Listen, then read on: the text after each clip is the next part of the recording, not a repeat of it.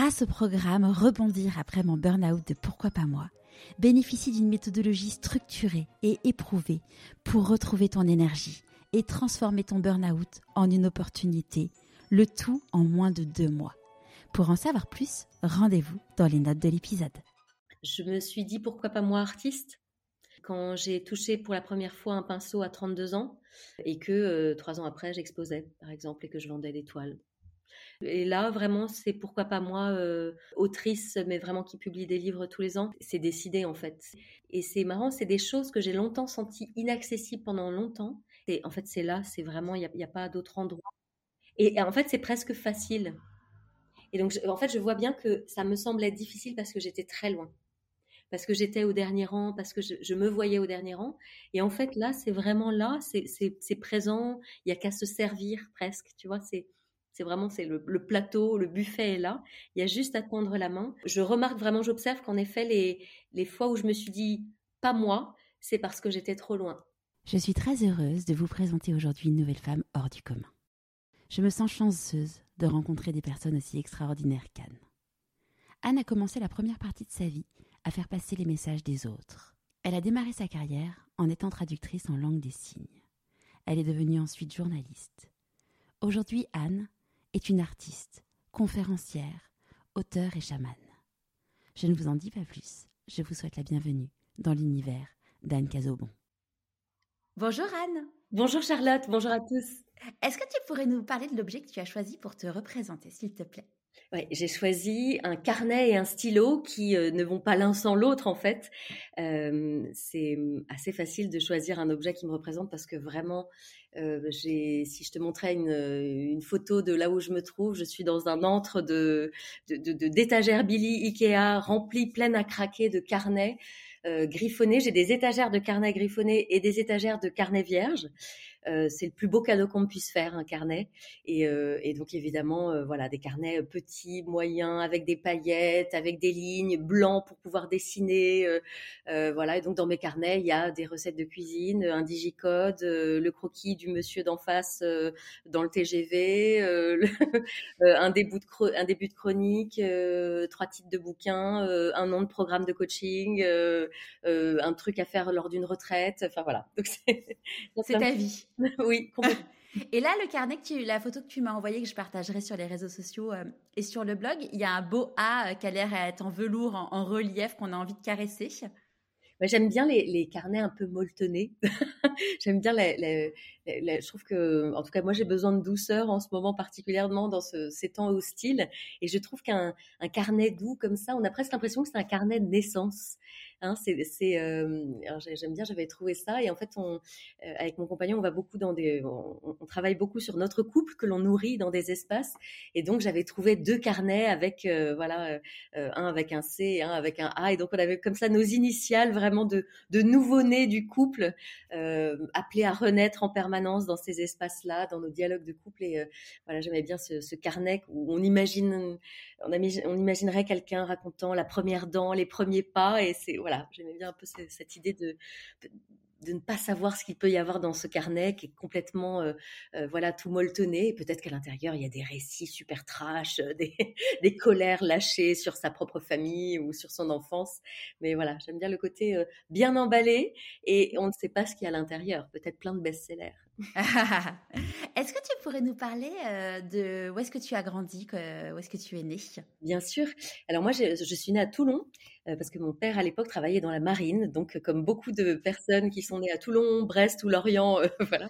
et ensuite, j'ai grandi dans le 92, dans les Hauts-de-Seine, en banlieue parisienne, à Ville d'Avray à côté de voilà donc dans, une, banlieue plutôt privilégiée, hein, plutôt euh, euh, autour de la forêt. Moi, j'ai grandi dans le public. Euh, je suis l'aînée d'une famille de quatre enfants et, euh, et c'est vrai qu'on a eu beaucoup de chance d'avoir la forêt de Faustre-Pose à côté, euh, même si j'ai grandi dans des immeubles et, dans la ville, on, a toujours été beaucoup en forêt. J'ai fait beaucoup de scoutisme, donc tous les dimanches, on, les passait quand même beaucoup en forêt ou à aller faire un peu d'escalade dans la forêt de Fontainebleau.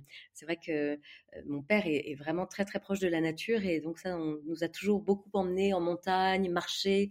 ma mère le virait avec les enfants, un peu le, le, le samedi matin et le dimanche matin et l'air, à la marmaille et on mettait nos baskets et on partait.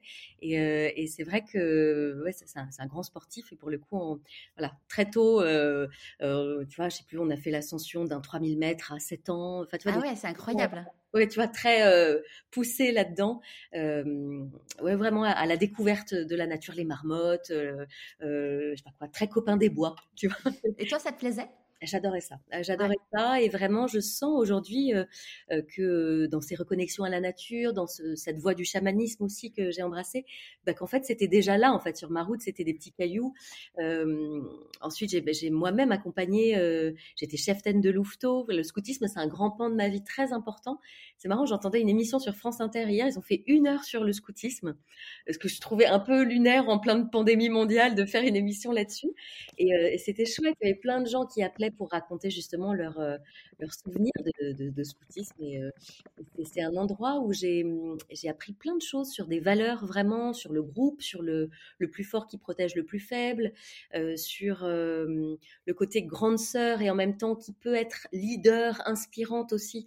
Moi, à la maison, j'avais plus un peu le tu ranges la chambre de tes frères et sœurs. Tu vois, ils jouent et toi, tu trinques. et, et c'est vrai que d'un coup, d'avoir des, des, grandes sœurs potentielles, d'avoir qu'on me transmette des choses, qu'on apprenne. Euh, je sais pas quoi, on a fait des cabanes dans la forêt, des nuits à la belle étoile, des spectacles aussi, beaucoup de créativité très encouragée. C'est de l'entrepreneuriat finalement euh, basé sur euh, l'enfance, quoi. Oui, avec un petit côté un peu MacGyver de, euh, alors d'abord du jeu de piste. Moi, ça m'a beaucoup. Euh, ensuite, quand là, j'écris beaucoup autour de, des synchronicités parce que je, vraiment, je, je, j'en vis beaucoup au quotidien. Euh, et, en fait, bah, les jeux de piste dans la forêt, c'était déjà ça. Hein, c'était vraiment aller se mettre à l'écoute de la nature, du, petit mot, du petit ruban accroché dans l'arbre. aussi, j'aimais aussi beaucoup l'interaction dans la société, d'aller. Je me souviens qu'il y avait des, des comme ça où on partait avec, euh, je dis n'importe quoi, un vieux pneu et il fallait échanger et troquer l'objet euh, un maximum de fois en allant sonner chez toutes les petites grand-mères dans les villages un peu reclus. Euh, et donc c'était super, on se présentait, on avait une, une cheftaine, une assistante qui était, qui était un peu en, retrait mais qui, qui, nous laissait faire. Bonjour madame, on a des objets, on a une pomme à échanger, contre quoi vous voulez bien nous l'échanger? Et, en fait, c'est vrai que moi, ça m'a donné beaucoup d'armes pour euh, rencontrer mes semblables, tu vois, faire société, là où c'est tellement important, je trouve, euh, ces derniers temps. Et donc, vraiment, d'aller s'adresser comme ça à un inconnu et, de moi sentir que du haut de mes 8 ans, bah, j'étais aussi importante qu'une femme de 40 ans euh, auprès de ce monsieur de 75 ans qui tentait de contenir son chien et de, nous ouvrir dans sa, maison. Et, à ce moment-là, toi, c'était quoi tes rêves à toi quand tu étais petite fille? Alors moi, moi j'ai dit à ma maîtresse de CP, qui s'appelait Madame Renard, c'est drôle, c'est déjà presque un peu chamanique, hein, il y a des objets, des animaux totems déjà, euh, je lui ai dit que je voulais écrire des histoires pour enfants.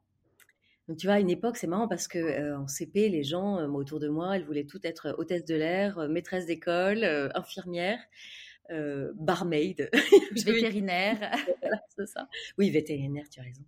Et, et, moi, je voulais vraiment, je savais que j'allais écrire des histoires euh, pour enfants. Et en fait, c'est, euh, j'en avais parlé avec un ami il y a quelques temps. Il m'avait dit, mais en fait, c'est ça que tu fais. Tu fais c'est des histoires pour petits et grands enfants. Euh, enfants intérieurs. Voilà, c'est ça. Mm. C'est vraiment à, tous les niveaux, peu importe. En fait.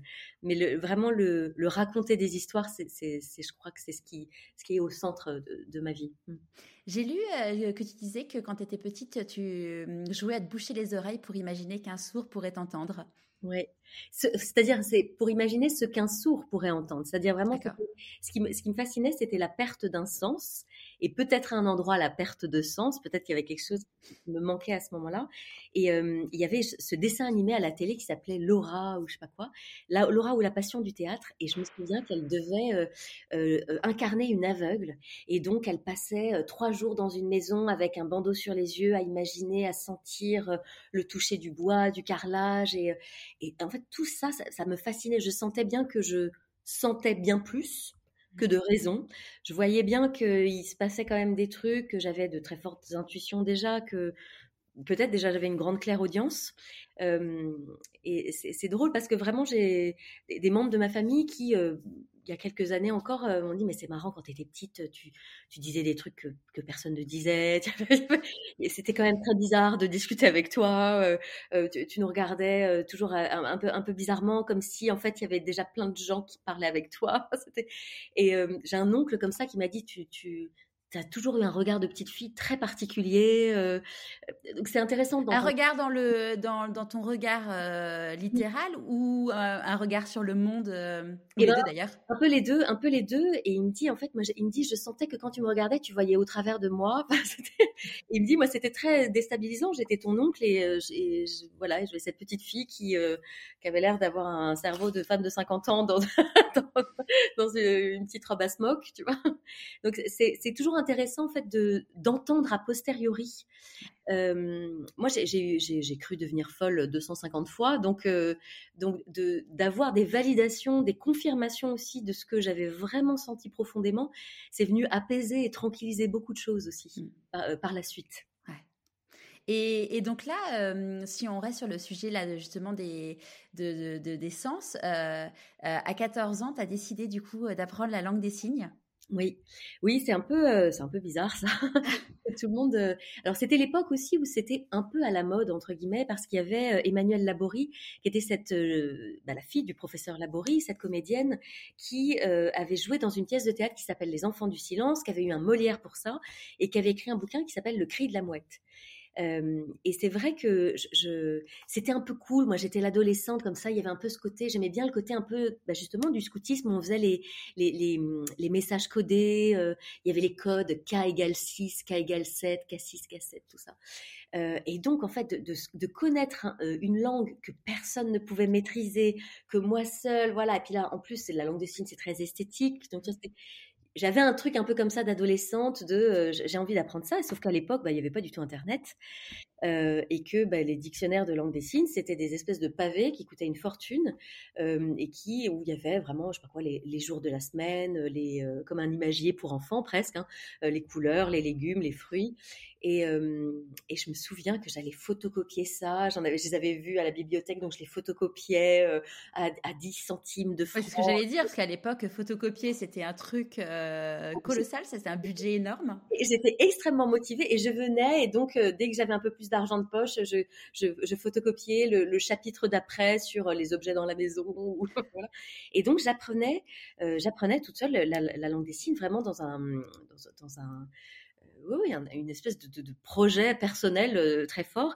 Et, euh, et, puis ensuite, j'ai commencé à, me payer mes stages de langue des signes, euh, où j'allais. Donc, à l'époque, les sourds avaient investi le château de Vincennes, et puis ensuite, ils sont venus à Bastille. Et donc, je me retrouvais dans des stages de langue des signes avec des parents dont l'enfant ne verbalisait pas, des chorégraphes qui voulaient monter des, spectacles, voilà, qui étaient bilingues en langue des signes et puis en, français. et c'était un peu lunaire, en fait. J'étais jeune, euh, jeune adolescente. Et puis voilà, de, 14 à 21 ans, j'ai fait 14 euh, stages, donc 14 semaines comme ça, trouvées entre, euh, c'était une semaine à Pâques et puis une semaine à la Toussaint généralement. que je m'autofinançais totalement avec du babysitting. Donc, avec le recul, je, re-regarde ce projet-là et je me dis, mais c'est un peu fou. C'est un peu, en tout cas, c'est très, c'est très déterminé et très, très, très engagé déjà. Clairement. je savais très bien ce que je, ce que je voulais faire. Et, tes parents, euh, comment ils ont accueilli ça quand tu leur as dit euh, je vais aller passer ma semaine de vacances de la Toussaint euh, dans un stage de langue des signes?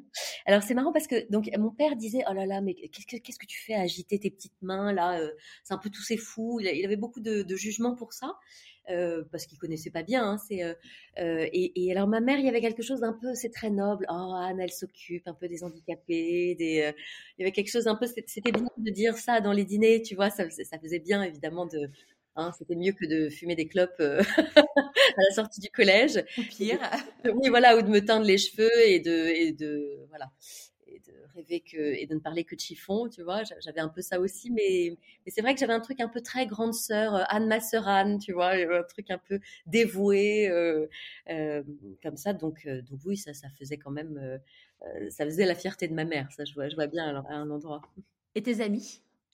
Et alors mes amis, bah, c'était un peu, euh, il y avait un truc un peu cool quand même de, connaître la langue des signes, tu vois. Je, pouvais leur, apprendre un peu entre mes frères et sœurs. Du coup, je leur avais appris un peu euh, quelques signes. J'avais même accueilli dans euh, avec les louveteaux, du coup, j'avais, j'avais, on avait ouvert à un, jeune garçon sourd qui est venu, et du coup, c'était chouette parce qu'on avait, j'avais fait un petit dictionnaire pour les autres, les autres enfants, et donc tous les jours, on apprenait dix nouveaux mots. Donc c'est, voilà, dans, de l'inclusion et dans, dans, de l'accueil et de l'ouverture, bah, je faisais ma petite part de colibri à ce moment-là. Et, et, je trouvais ça, ouais, je trouvais ça plutôt chouette. Mais moi, j'aimais bien. Il y avait quelque chose un peu de, je sortais du lot, tu sais, à l'adolescence, on, voilà, on, aime bien quand même se distinguer des autres, et donc j'aimais bien cultiver cette, originalité, cette originalité-là. Et au moment de choisir du coup tes études, comment ça s'est passé pour toi? Alors moi, je rêvais profondément quand même d'être journaliste, de voilà, d'aller raconter des histoires. Euh, mais alors ça, ça passait absolument pas. Ça vraiment, c'était. Euh, Par rapport à tes parents? À mes parents. Ah, mon père disait vraiment, euh, c'était quoi? Il disait ces chiens de caniveau. C'était. Donc c'était ma fille ne, ne, ne, tombera pas là-dedans. C'est vraiment, enfin tout tout sauf ça. Euh, euh, tu vas pas aller raconter euh, aboyer avec les chiens. Enfin, il y a vraiment un truc très. En plus, étant militaire, enfin moi je sais que je, ne connais pas beaucoup de militaires, mais, mais quelques-uns. Et en effet, il y a, y a les, militaires ont, ont, un rapport avec le journalisme très particulier et pas une vision très positive de la chose. Tout à fait, et d'autant plus que par la suite, ensuite, j'ai travaillé quand même pour la chaîne parlementaire et pour le journal de la défense. Donc, tu vois, je restais un peu, un peu là-dessus. Et, et, je suis allée faire parler justement les militaires dans des micros. Euh, donc c'était euh, vraiment euh, en tant qu'ancienne muette de faire parler la grande muette. Il y avait quelque chose de très, c'est un peu Inception. mais c'est vrai que c'est ouais c'est vrai que ça passait pas trop vraiment le journalisme non non c'était c'était c'était pas trop ça. Donc j'ai fait une fac d'anglais parce que voilà les langues toujours moi je j'ai une facilité avec ça. J'aime j'aime beaucoup voyager. J'ai beaucoup baroudé toute seule avec mon petit sac à dos et mon micro. Et et, et, donc je me suis dit, bon bah l'anglais. Avec l'anglais, je ferais tout. et donc, je me suis un peu embarquée dans une fac d'anglais qui m'a permis quand même d'aller euh, euh, passer une année à Montréal et, d'apprendre la langue des signes québécoise, la langue des signes américaine, la langue des signes française. Donc, euh, c'était un peu bizarre d'avoir ça sur un CV.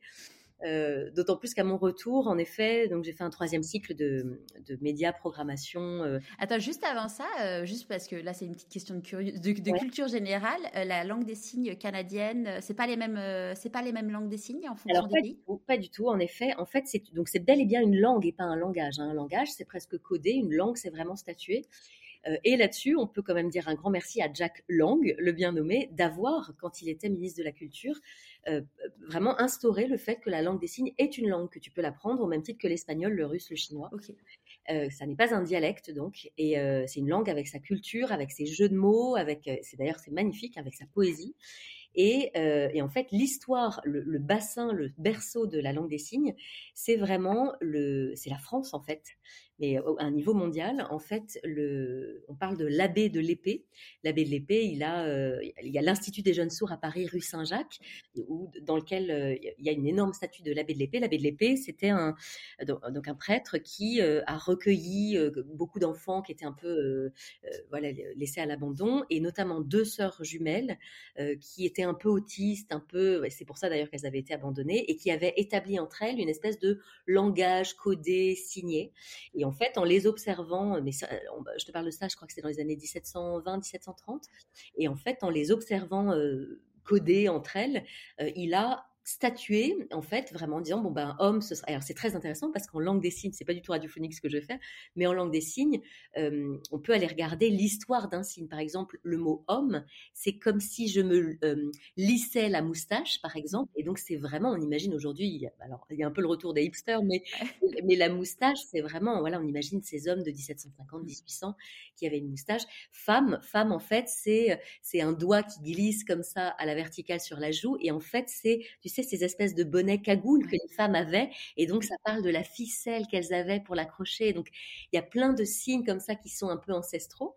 Euh, et donc, on dit que c'est vraiment le, berceau de, la langue des signes, c'est la France. Et en fait, euh, tous ces jeunes prêtres sont ensuite allés aux États-Unis, hein, dans l'Amérique, les Indes en fait, et donc l'Amérique, et sont venus euh, euh, bah, coloniser en fait.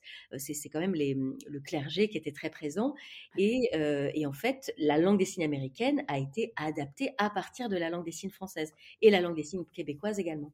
Mais et donc en fait aujourd'hui, ce qu'on dit, c'est que il y a un, langage qui, une langue qui s'appelle le gestuno, qui est l'espèce d'espéranto en langue des signes. Et ce que l'on dit, c'est que un sourd américain et un sourd chinois mettront toujours moins de temps à se comprendre qu'un américain et un chinois.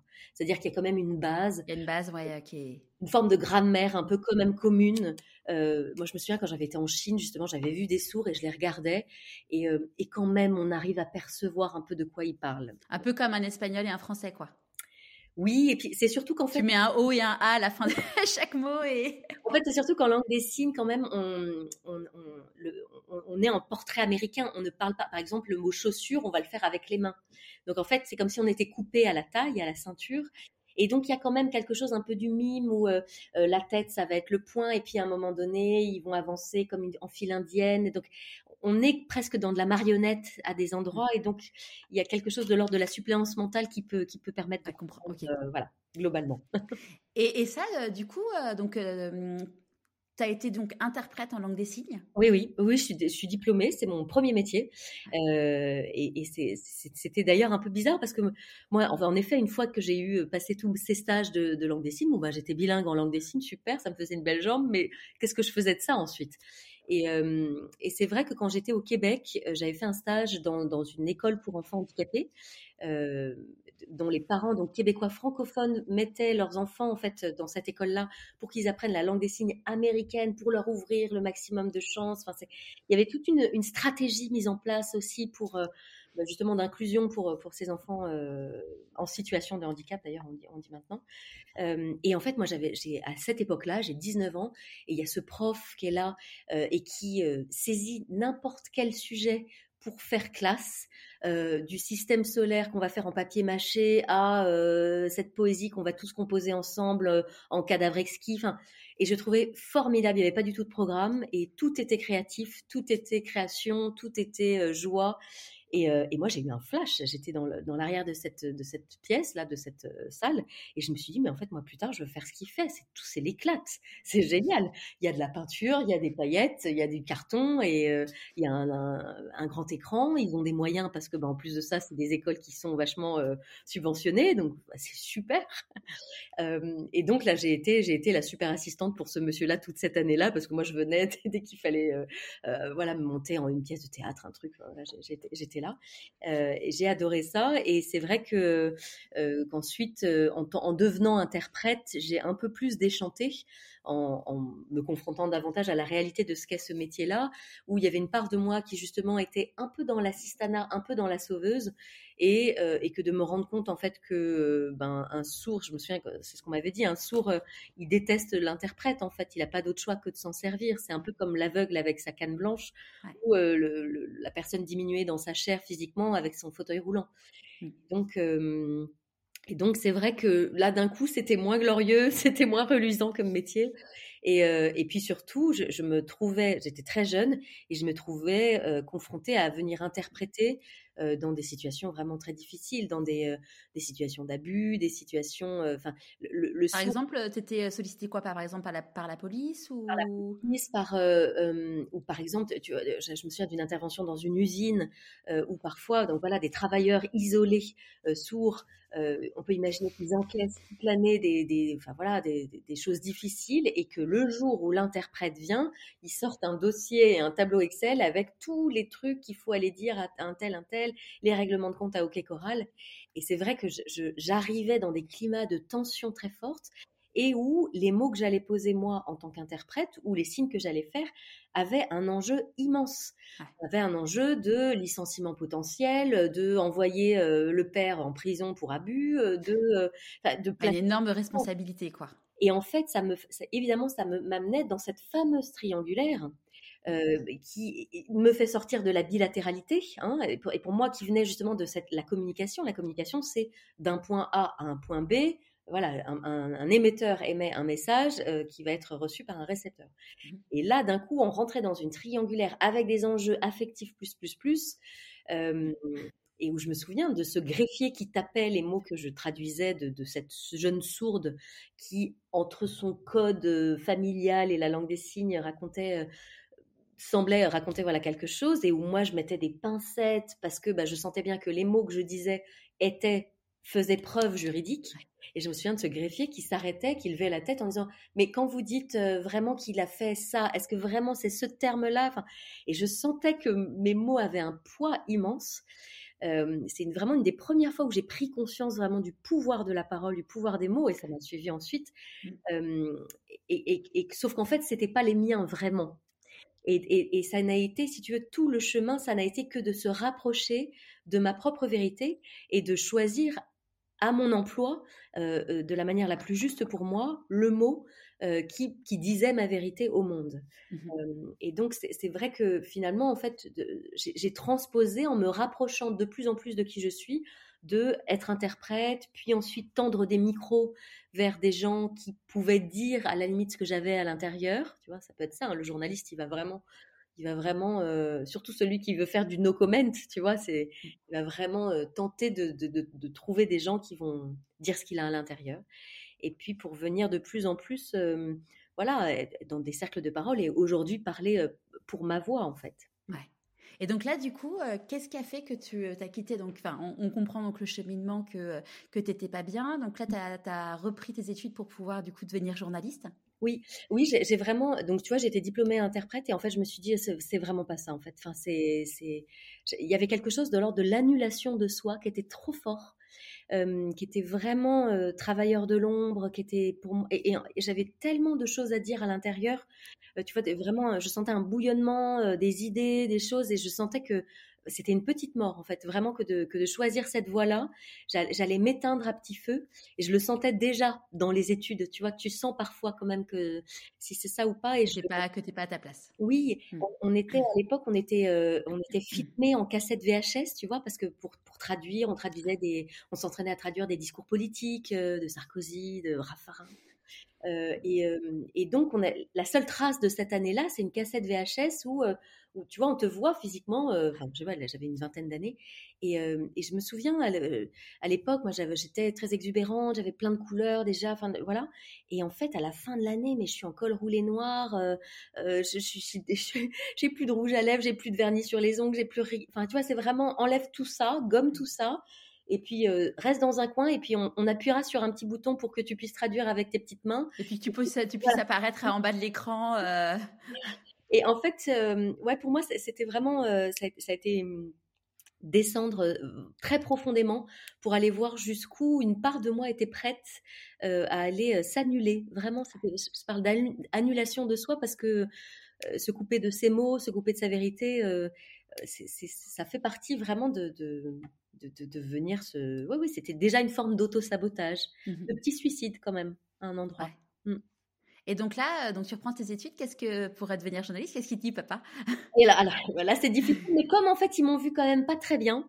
Comme ils m'ont vu pas très bien, ils se disent bon, euh, bon, voilà, à la limite, je passe les concours. Et puis moi, il y a toujours eu un truc où si j'ai les concours, euh, bah voilà, ça le fait en fait. Et puis moi, j'aimais bien ce truc de s'ils voient que c'est fait pour moi, si l'univers voit que c'est fait pour moi, ils vont, ils vont m'ouvrir une porte.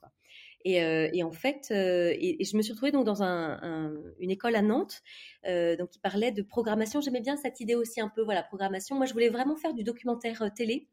J'adore Striptease, cette magnifique émission belge, et donc je rêvais de d'aller me balader avec une caméra et de d'aller voilà rencontrer les gens, faire des, des, reportages au long. La vraie vie, quoi. Ouais, ouais, ouais. Les gens. Ah, mmh les glaneurs et glaneuses de marché, le journalisme social beaucoup. Moi, j'ai toujours quand même été vraiment dans les associations, le bénévolat, et donc euh, voilà, les, petits frères des pauvres, les, euh, les prisons, les, euh, les migrants. voilà, j'étais, j'avais très très envie de ça. Et donc, euh, et donc cette année de journalisme, vraiment, je m'éclate à fond, j'adore ça. J'ai un prof de radio qui me dit, en fait, tu as une voix faite pour être entendue. En fait, il faut que tu parles dans des micros. Tu, tu le sais pas encore, mais lâche la caméra et, et viens raconter des trucs. et puis voilà, tranquillement, voilà, ça m'a ça m'a fait cheminer vers la vers la radio. Et puis, euh, j'ai voilà, j'ai atterri, j'ai eu la chance de, d'atterrir dans une super radio à l'époque qui s'appelait WeFM, qui s'appelle toujours WeFM, et qui a été vraiment euh, pour moi des années magnifiques de, concerts, de, manifestations, de voilà d'actualité parisienne et culturelle dans une super équipe où j'ai gardé beaucoup d'amis et, où c'était le, bon moment aussi pour voilà tenter plein de choses, des chroniques. j'ai fait des trucs un peu rigolos et surtout oui oui puis, puis explorer vraiment toutes les tous les potentiels d'un micro et ça c'était vraiment super. Et quand, euh, du coup, tu t'es lancée, euh, donc là, chez, chez, euh, chez WeFM, pardon, en tant que journaliste chroniqueuse et puis après journaliste matinalière, est-ce qu'il y a eu des moments où tu as eu peur de te dire, voilà, c'était un nouveau, enfin, c'était un changement de métier? Tu avais quel âge d'ailleurs à, ce moment-là? Donc là, j'ai 23 ans, 23 ans. Et alors, ce qui est très drôle, c'est que j'ai vraiment tout ceci est un peu jeu de piste, c'est-à-dire que le jour où je vais passer l'entretien pour ce stage à WeFM, je rencontre mon prof de langue des signes dans le métro. C'est fou. Et c'est vraiment, il me tape sur l'épaule et, en fait, comme la radio est à Bastille et les cours de langue des signes étaient à Bastille, et donc lui est persuadé en fait que bah, que je vais euh, que je vais aller euh, euh, un cours de langue des signes et, en fait je lui dis bah non là je vais passer un entretien pour une radio et en fait je sens qu'il est déçu, je sens qu'il vit une trahison et d'ailleurs, c'est marrant parce qu'un peu plus tard, au sein de cette radio, je ferai un reportage. Je me souviens, il y avait à la, c'était à la Cité de la Villette. Il fallait, on, pouvait venir vivre l'expérience d'être sourd. Et donc, on te prêtait un casque qui écrasait comme ça un peu l'oreille interne, enfin le, tympan, donc pour vraiment rentrer dans une espèce de, cocon. Et, et, je me souviens que j'avais fait un reportage pour ce, sur, sur cette attraction culturelle. Et il y avait une interprète en langue des signes et moi avec mon micro. Et en fait, j'avais le micro côté et je signais de l'autre. Et je me souviens de la jeune interprète qui était euh, quelques, quelques, hum, quelques promos en dessous de moi, mais en fait qui était passée exactement au même endroit que moi euh, dans, la même formation euh, d'interprète. Et à un moment donné, elle m'avait dit, écoute, je je sais pas, là, tu tiens le micro, tu signes, vas-y ton camp en fait, parce que je suis perdue. Et pour moi, ça a été mais un déclic hyper fort de, tu vois, que c'était vraiment à la charnière, quand même vraiment un pied dans chaque monde.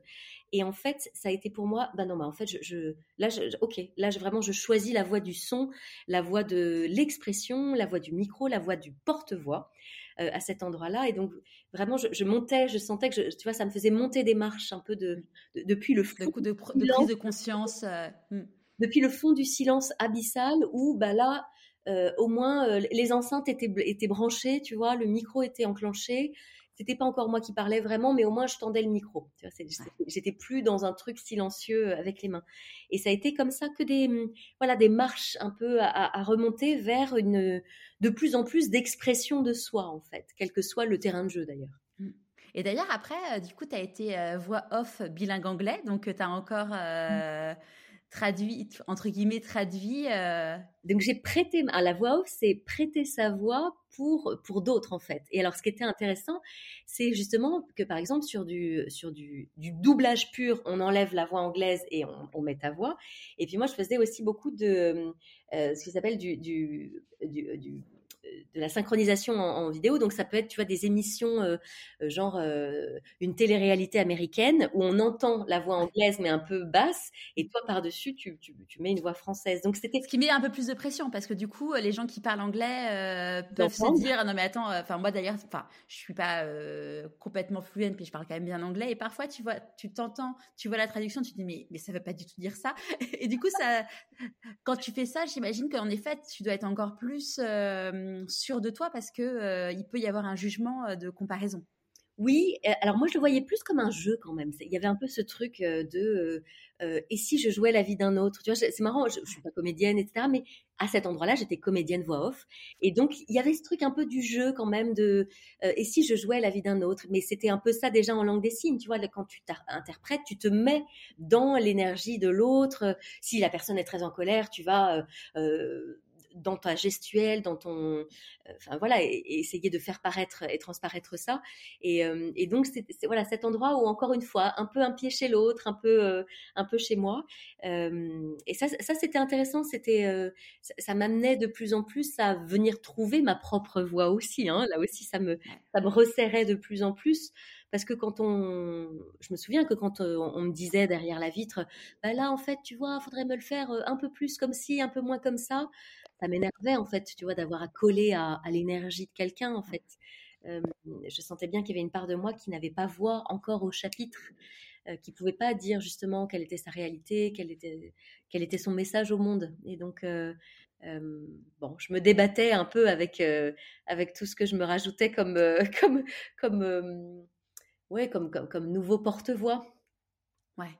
Et alors, qu'est-ce qui a fait que tu as trouvé ta voix, il y a eu un moment assez, assez fondateur, on va dire, mmh. dans ta vie, ce, fameux moment où tu es sur un quai de métro? Oui, oui, oui, parce qu'en fait, dans l'annulation de soi, tu vois, je crois vraiment.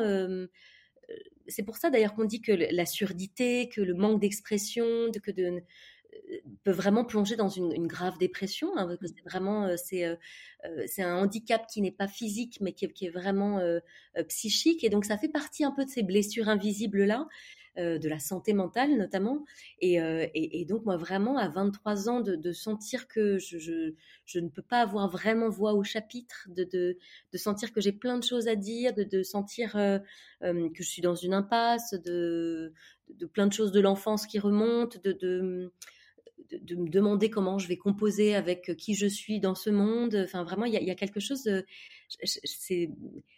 il n'y a pas d'issue de sortie en fait. C'est vraiment c'est un endroit où je, je, ne vois pas vers qui me tourner.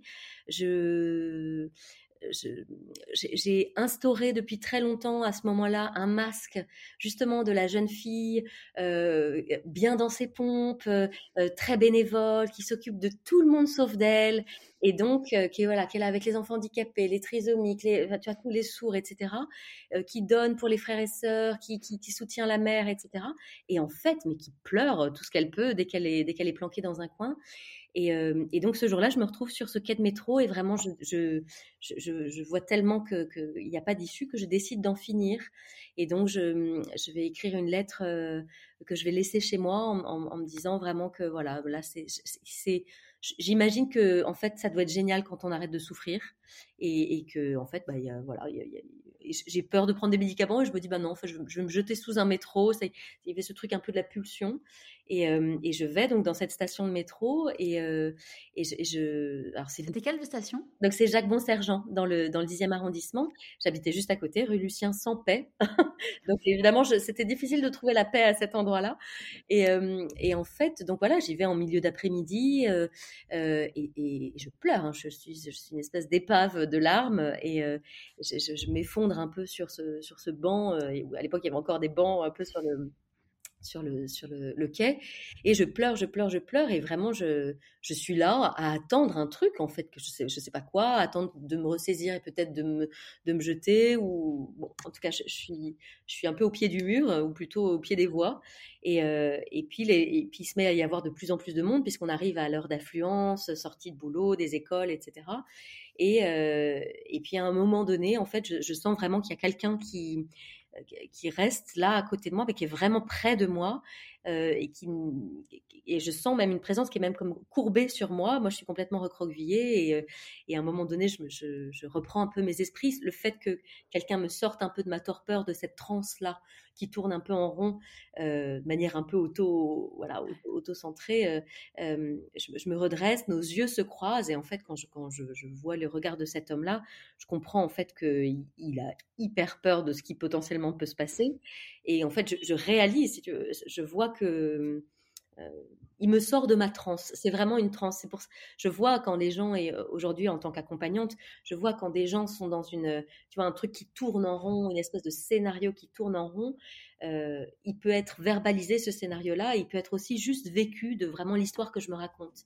Et en fait, le simple fait d'entrer en connexion avec un autre humain à ce moment-là me fait prendre conscience que ah ouais non en fait attends je suis sur un qu'est-ce qui se passe? Qu'est-ce que ouais tu reviens dans le monde réel entre guillemets. complètement. Mmh. et mais comme tu as raison dans le monde réel c'est-à-dire comme si j'avais presque une sortie de corps en fait. Tellement euh, je me suis raconté un truc et je réalise à cet endroit-là aussi tel combien on peut se raconter des trucs dans la vie qui ne sont pas du tout la réalité qui sont vraiment un prisme de vue et, je, et je touche du doigt à ce moment-là un enseignement extrêmement fort pour moi et pour la suite, qui est que quand quelqu'un vient me voir et me dire je t'ai vu à cet endroit-là, j'ai entendu ta peine, je te vois, je vois ce que tu fais ou je vois tout ce que tu fais pour les autres, ou etc. Et ben en fait, ça devient, ça vient être extrêmement réparateur. ça peut être un regard, ça peut être une main, ça peut être une phrase. Moi, j'ai vraiment, par exemple, expérimenté une immense guérison par une seule phrase, mais guérison physique. Tu vois, je suis en train d'écrire là-dessus.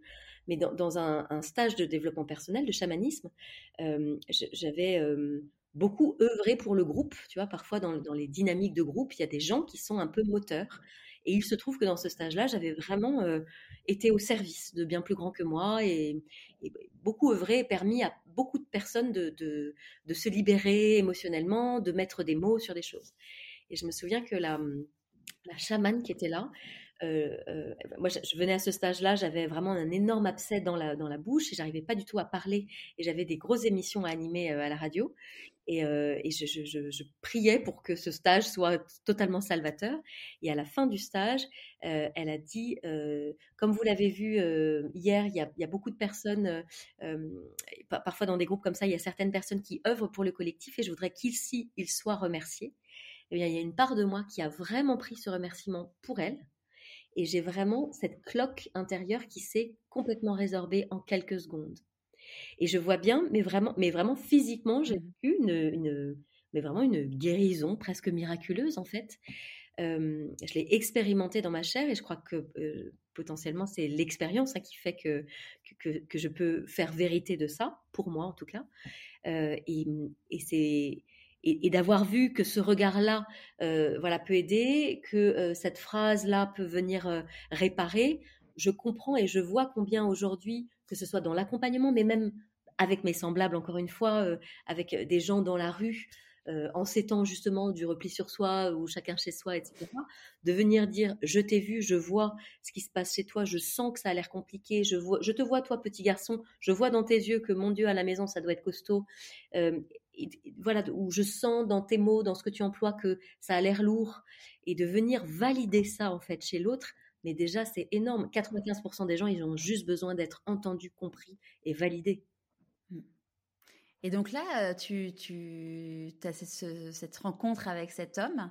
Euh, tu te lèves Je me lève, je rentre, je, je cours je rentre et j'appelle une thérapeute. Enfin voilà, c'est vraiment le, c'est un déclic très fort pour moi de là j'ai vraiment besoin d'aide. Je vais, en fait, je me racontais que j'allais m'en sortir, mais j'étais complètement euh, dans un truc euh, hors sol, hors réalité. Euh, et je crois profondément en effet que j'aime beaucoup cette phrase d'Einstein qui dit que la folie, c'est choisir de, de répéter toujours le même scénario en espérant un résultat différent. Euh, et je, crois vraiment profondément que euh, on peut perdre beaucoup de temps à se raconter que on va s'en sortir.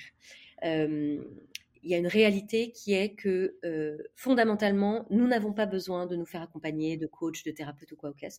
Je, je suis sûre que peut-être que j'aurais pu aller traverser le processus. Peut-être que sans ce monsieur-là, peut-être que j'aurais pu traverser un processus. Si ce n'est que grâce à toutes ces thérapies, ces coachings, etc., bah, ça a été beaucoup plus rapide. C'est ça.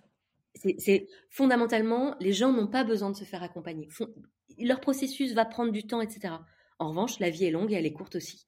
Et que donc, et que, tu te fais mal et qu'il y a certaines cicatrices qui, qui sont plus profondes que d'autres et, et, il le dit, et tu vois, c'est vraiment Steve Jobs, il commençait, mais chacune de ses confs en disant Faites-vous coacher, faites-vous coacher, faites-vous coacher quand je re-regarde, vraiment de regarder, c'est toujours intéressant quand même de regarder de temps en temps, de faire des petits points euh, rétroviseurs, de voir des endroits où je me suis laissé malmener, et, c'est tout là l'intérêt de venir reprendre la responsabilité de sa vie, mais de voir dans des, trucs de boulot. Alors évidemment, il fallait que jeunesse se fasse et se passe, euh, que l'expérience aussi soit euh, engrangée, je suis allée taper euh, sur la même blessure, quitte à remettre du vitriol plus, plus, plus. Mmh.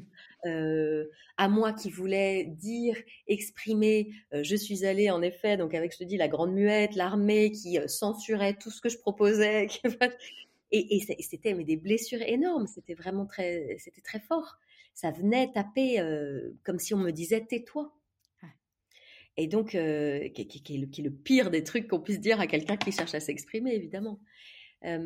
donc, donc c'est vrai que ouais, l'accompagnement, c'est la clé. Moi, j'aime bien toujours euh, imaginer s'il me restait trois minutes à, parler, qu'est-ce que je pourrais dire au monde bah, C'est vraiment ça. C'est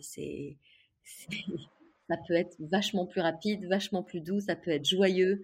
Euh, je suis pas obligée de me dépatouiller toute seule dans mon bourbier.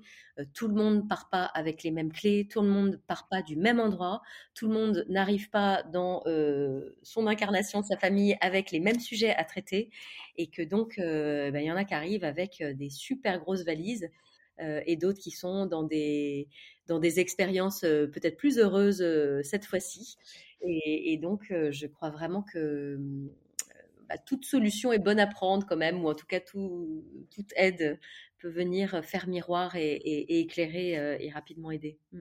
On euh, enfin, moi, je partage complètement. Tu vois, d'ailleurs, c'est drôle parce que on voit des grands sportifs se faire coacher euh, physiquement, mentalement, et pour eux, c'est normal. C'est comme la loi de l'attraction, hein, visualiser. Quand c'est pour un grand sportif, c'est normal, mais quand c'est pour nous, simples humains ou simples collaborateurs ou simples entrepreneurs, ça marche pas. Les gens disent bah non, c'est pas pour moi. Mais en fait, euh, pourquoi pas?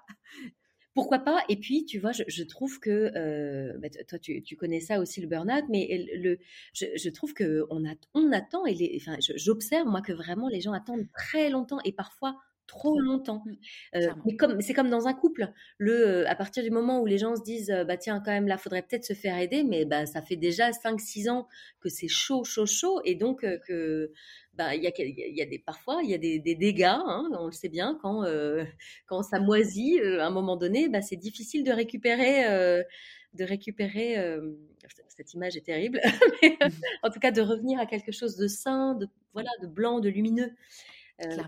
Et, et, on peut vraiment s'abîmer. je le vois dans un burn-out qui peut vraiment aller chercher un deuxième ou un troisième burn-out très rapidement moi, quand, j'entends dans, les stages ou, dans, les, auprès des personnes que j'accompagne, ils me disent j'en suis à mon troisième burn-out. Je dis mais qu'est-ce qu'il y a que vous n'avez pas compris en fait? Enfin, Ton corps t'a parlé très très fort et t'as continué quoi. Ouais. D'aller chercher le job d'après encore plus violent où ça va être encore plus euh, euh, l'escalade de la douleur et, de, et du challenge et du tu vas être toute seule là-dedans et tenter de sauver tout le monde. Euh, et ça, je pense que le, rôle de l'entourage est énorme parce que tu vois, moi, je vois, euh, suite à mon burn-out, euh, j'ai continué à être chassée euh, et pour des, postes encore plus gros que ce que je l'avais eu. Et hum, si mon mari, enfin, évidemment, ma petite voix intérieure, elle me disait, Charles, il faut pas y aller. mais tu as quand même ton ego qui est là. Tu te dis, bon, bah, tu es au chômage. Et puis, en fait, c'est vachement prestigieux, machin et tout.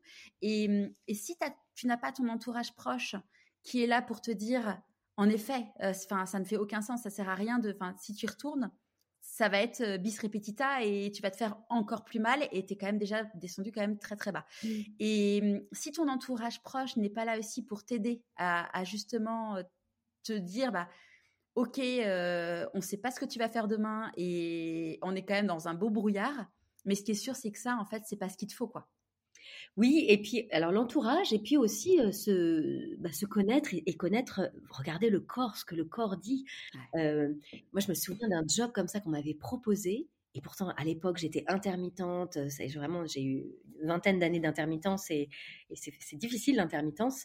Mmh. en radio, on peut apprendre quelques jours avant qu'on n'est pas reconduit et qu'au milieu de l'été il faut trouver du boulot. Enfin voilà, c'est vraiment très très précaire, très aléatoire. Euh, euh, tout le monde est interchangeable. Alors là, les égaux, ça vient taper quand même sur euh, oui, mais elle, elle est moins chère que toi et elle est plus jeune. Et, enfin bon, c'est très difficile.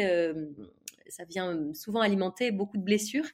et en fait, c'est vrai que alors, attends, j'ai perdu le fil du coup. Euh, de reprendre. Euh, attends, Il n'y a pas que le rôle de l'entourage sur le fait de pas. que, le corps, que le corps peut vraiment nous parler, en fait. Ah, euh, et que moi, je me souviens vraiment, donc c'est ça, j'ai vraiment très peu de sous à ce moment-là. Et une amie me, voilà, me partage un plan de boulot. Et, en fait, mais vraiment, j'avais mal au ventre en allant aux entretiens d'embauche et j'ai passé un processus interminable. Ils m'ont fait rencontrer toute la boîte. Et en fait, je voulais pas y aller. Dès qu'ils appelaient, je, me disais, non, c'est pas possible. J'avais euh, le, cœur qui se levait. J'ai demandé un salaire mirobolant. J'ai demandé des RTT, des formations. Je me disais, à un moment donné, ça va se voir. Ils vont dire non. Ils vont dire, bah non, l'autre, elle est moins chère, on va la prendre, etc. Et en fait, non, non. Ils voulaient absolument que je vienne. Et, euh, je me suis, et le dernier entretien, je me suis cassé un talon en y allant.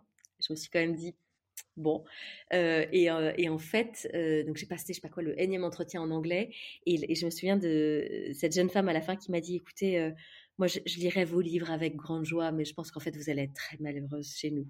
Et elle l'avait vu, en fait, elle l'avait senti. Elle voyait que je me forçais un peu parce que bah il fallait, enfin voilà. Et, elle me dit, je vais vous faire gagner du temps. Et puis à nous aussi, euh, on adorerait vous avoir, mais en fait, euh, je pense que c'est pas vous rendre service. Et et, j'avais trouvé ça super, euh, ouais, fair play en fait, c'était très très chouette. Et et, et, là encore récemment, on m'a proposé un job. Euh, euh, et pareil, tu vois, quand tu es entrepreneur, parfois tu dis, oh, bon voilà, ça ce serait pas mal, ça permettrait un peu en termes de notoriété, etc. Et en fait, quand on me l'a proposé, mais j'ai eu un haut le cœur, mais hyper fort, où, le mental se disait, non, quand même, attends, ça peut être intéressant. Et corporellement, physiquement, j'avais euh, les tripes complètement nouées. Et donc ça, quand même, c'est à écouter très fort. Ah, clairement. Ah, en fait, ça, c'est, enfin, moi, c'est un truc que j'ai découvert suite au burn-out, c'est qu'en effet, ton corps te parle et, et si tu, te mets, tu te mets à l'écouter, tu te rends compte en effet euh, que qu'il y a plein de choses où il n'y a pas besoin de réfléchir. En fait, il, parle pour toi et, et, tu vois, on en parle souvent dans les, avec les personnes que j'ai interviewées. Et en fait, euh, je pensais à, Dorothée Barthes qui racontait que elle avait pris un job et que en fait, elle savait qu'il fallait pas qu'elle le, fasse, mais elle l'a quand même pris. Elle a perdu tous ses cheveux. Euh, euh, Alia Cardin, pareil, un job où en gros ça allait pas du tout. Elle a maigri d'une façon conséquente. Et, finalement, ton corps te parle au moment de prendre sa décision, mais il va te le faire payer à un moment donné après. Mmh. Et autant l'écouter, et autant l'écouter directement, quoi. Bah oui, bah oui, oui. Bon, après, euh, encore une fois, ces expériences, euh, ça peut permettre euh, d'aller vers la plage d'après, je dirais, cette espèce de vague comme ça qui va échouer sur la plage d'après, qui parfois peut peut permettre, euh, voilà, si c'est bien payé, de se payer un coaching justement à côté pour, euh, pour partir. Bon, il y a plein de. Oui, après, façon, il enfin, moi, je suis partie de ces gens qui voient toujours, toujours du positif dans chaque situation et se dire que, en effet, tu pourras en retirer quelque chose, mais, mais, mais aussi dire que potentiellement, tu peux t'éviter aussi des souffrances et, et, et, c'est chouette. Et, qu'est-ce qui t'a emmené euh, du coup euh, vers euh, la voie du chamanisme? Et ben alors c'est la, voie du chamanisme qui est venue me chercher très très fort. rien ne m'y a emmené en fait. C'est vraiment c'est venu me retrouver. Moi je parle vraiment de retrouvailles avec le chamanisme très fort. En fait c'est d'abord la voie du chemin personnel, mais il y a plein de voies d'évolution personnelle. Hein. Le yoga en est une, l'ayurveda, le la respiration, euh, le, sport peut en être euh, une autre. Le, chamanisme est vraiment venu me reconnecter à une partie de moi que j'avais oubliée depuis bien longtemps, je crois. Je me suis retrouvée dans une soirée chamanique, embarquée par une copine que j'avais rencontrée dans un stage de développement personnel. Euh, on avait beaucoup la langue des signes d'ailleurs et le silence euh, en, commun. Et en fait, euh, et dans cette soirée-là, ça a été une, grande fulgurance en fait où, il y avait des tambours et, vraiment je me suis saisie d'un tambour de manière extrêmement virulente, fulgurante, trans c'est-à-dire que je, m'en suis saisie. Le, mot est vraiment là. J'ai bondi comme une lionne. Je suis allée attraper le tambour. Je l'ai mis devant le visage. Euh, je suis entrée en transe. la chamane euh, me l'a arraché des mains en me disant mais qu'est-ce que tu fais? Euh, Tu appelles les esprits. J'ai fondu en larmes en disant mais en fait j'ai fait ça toute ma vie. En fait, ça y est, je sais qui je suis. Bref, donc c'était et bon, et à l'époque, j'étais, moi, j'étais très journaliste à l'époque, euh, euh, justement, à, couvrir plein de concerts. Dans, enfin, c'était, je vivais ma meilleure vie. Hein. Le lundi, j'étais à la Cigale, le mardi à l'Olympia, le mercredi au Zénith, le jeudi à Bercy, le vendredi au Trianon.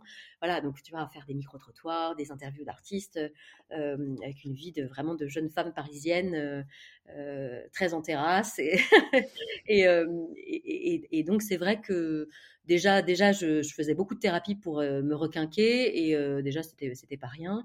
Mais là, d'un coup, c'était quand même un peu très fort. Euh, ça venait, ça venait chambouler un peu ma petite carte postale et ça m'a fait vraiment super peur. sauf qu'en fait, bah, j'ai, j'ai plus pu faire demi-tour parce que c'est hum, parce que en permanence c'est revenu me chercher en fait.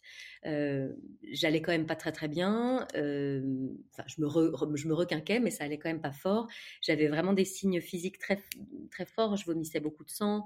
J'ai des angoisses énormissimes où je qui me, me demandaient d'annuler les piges journalistiques que je glanais difficilement ça ou là.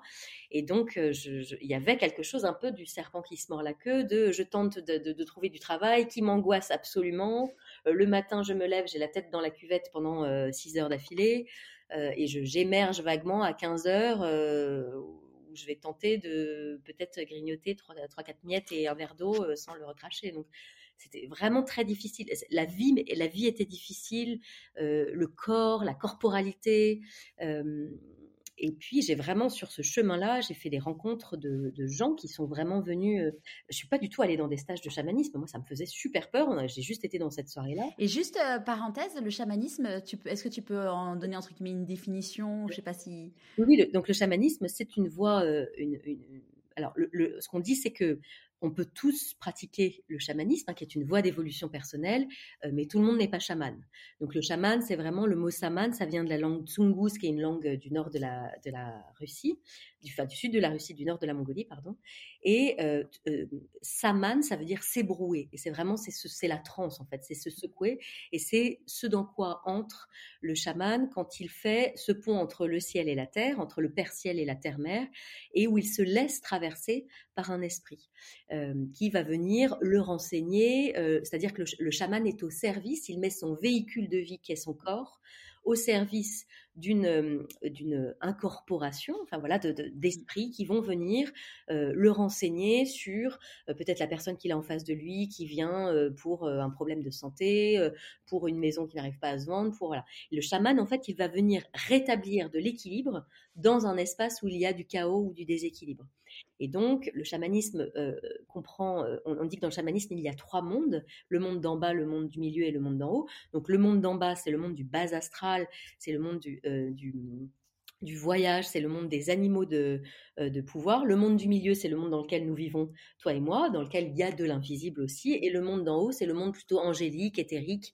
voilà. Et donc, le chaman avec ces outils que sont le tambour peut-être, euh, la guimbarde, euh, les plantes pour certains, euh, voilà, va venir voyager dans ces mondes-là, dans ces états-là, pour venir rétablir voilà l'équilibre dans des endroits où il y a des équilibres. Et donc, euh, euh, le chamanisme a de cela euh, en, commun avec les constellations familiales. On en parlera peut-être, mais voilà. avec plaisir.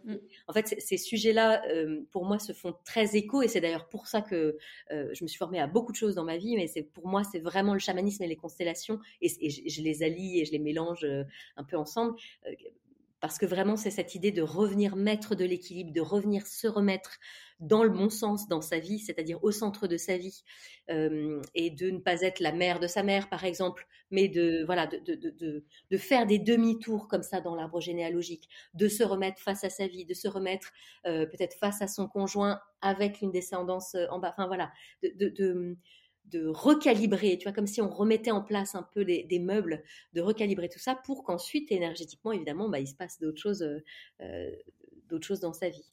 Et une petite question, si quand, quand, tu vas faire l'appel aux, âmes, est-ce que ça va être typiquement une âme qui a connu une âme qui a connu la personne individuellement, ou c'est finalement une âme qui est inconnue de la personne?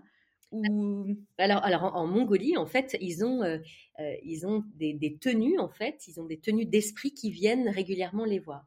Donc, par exemple, euh, moi, j'avais fait tout un reportage, évidemment, hein, puisque c'est le chamanisme, le journalisme m'a mené au, chamanisme, et il y avait cette jeune chamane en banlieue d'Ulaanbaatar qui était magnifique, on aurait dit Gongli, tu sais, cette belle actrice, et elle avait donc une espèce de, de, de, porte, de portant sur lequel elle avait huit tenues.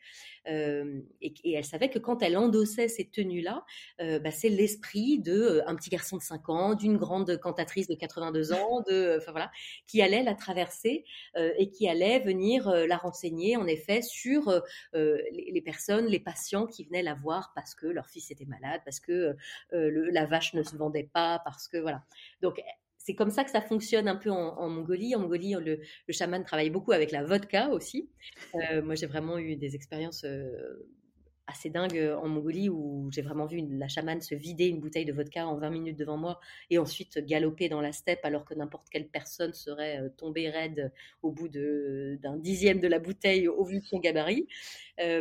donc il y a vraiment quelque chose de, de l'ordre du si je me raconte que c'est de la vodka, ben, mon corps va intégrer que c'est de la vodka. Si je me dis que c'est de l'eau, bah, c'est de l'eau, je bois de l'eau. On, l'a bien vu quand le professeur Emoto, quand il a parlé de l'information de l'eau, hein, si je mets euh, une tête de mort sur une bouteille d'eau et que j'arrose mes plantes avec cette, euh, cette bouteille-là, ben, mes plantes vont mourir. Et si je mets joie, amour, euh, abondance sur une autre, une autre bouteille, ben, voilà, ça va, ça va les nourrir. Ou si je leur... on le sait, hein, que voilà, l'intention joue beaucoup et compte beaucoup. et donc... Et donc, il y a plusieurs vraiment pratiques de, chamanisme.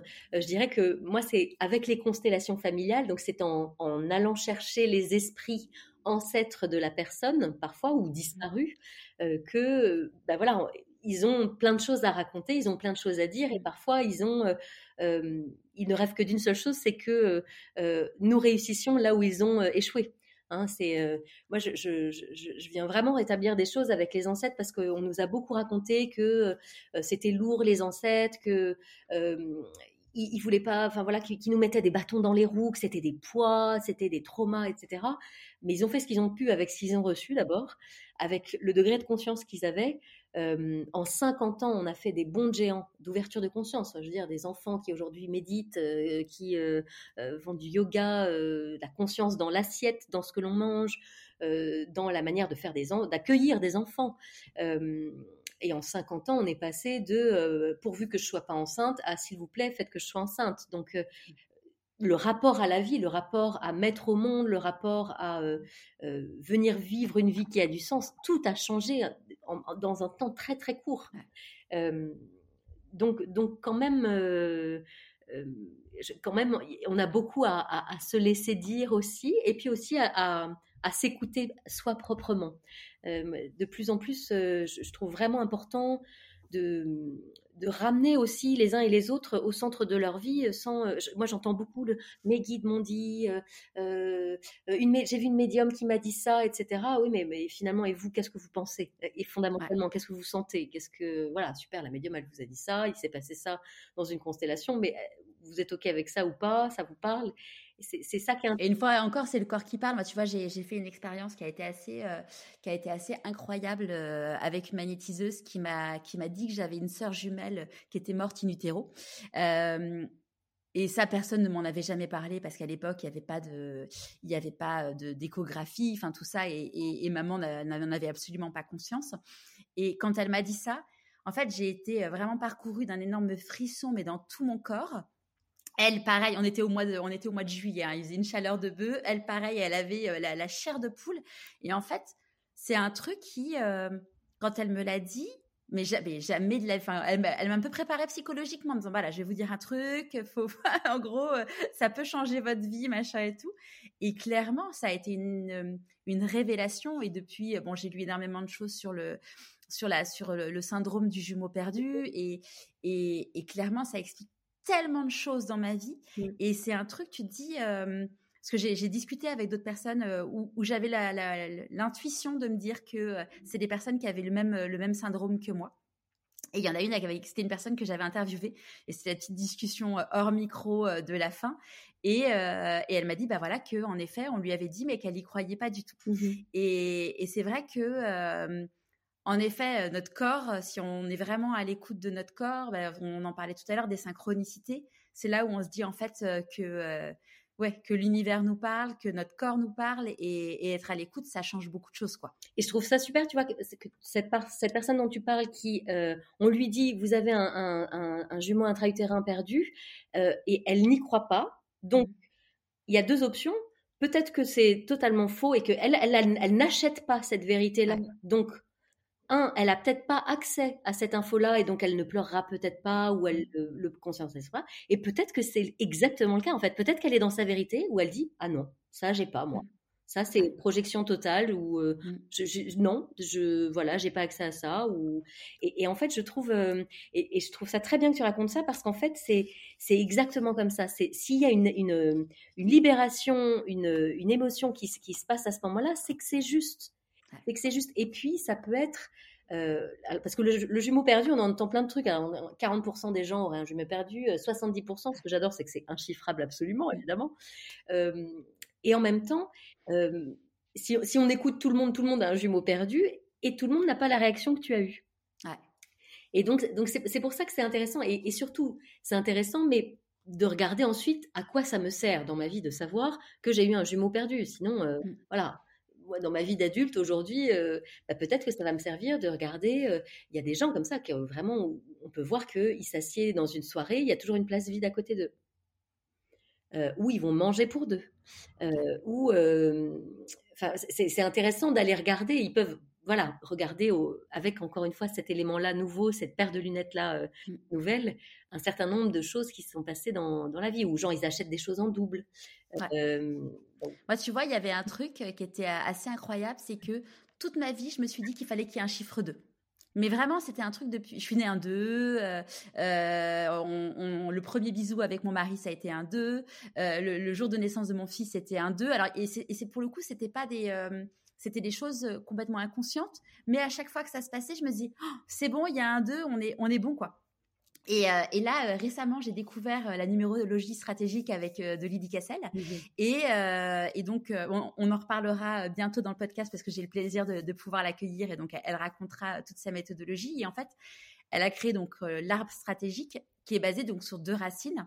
Et ma première racine, donc, qui est basée sur la date de naissance, c'est moi, j'ai le chiffre 22 et euh, qui est euh, un, super, euh, super chiffre.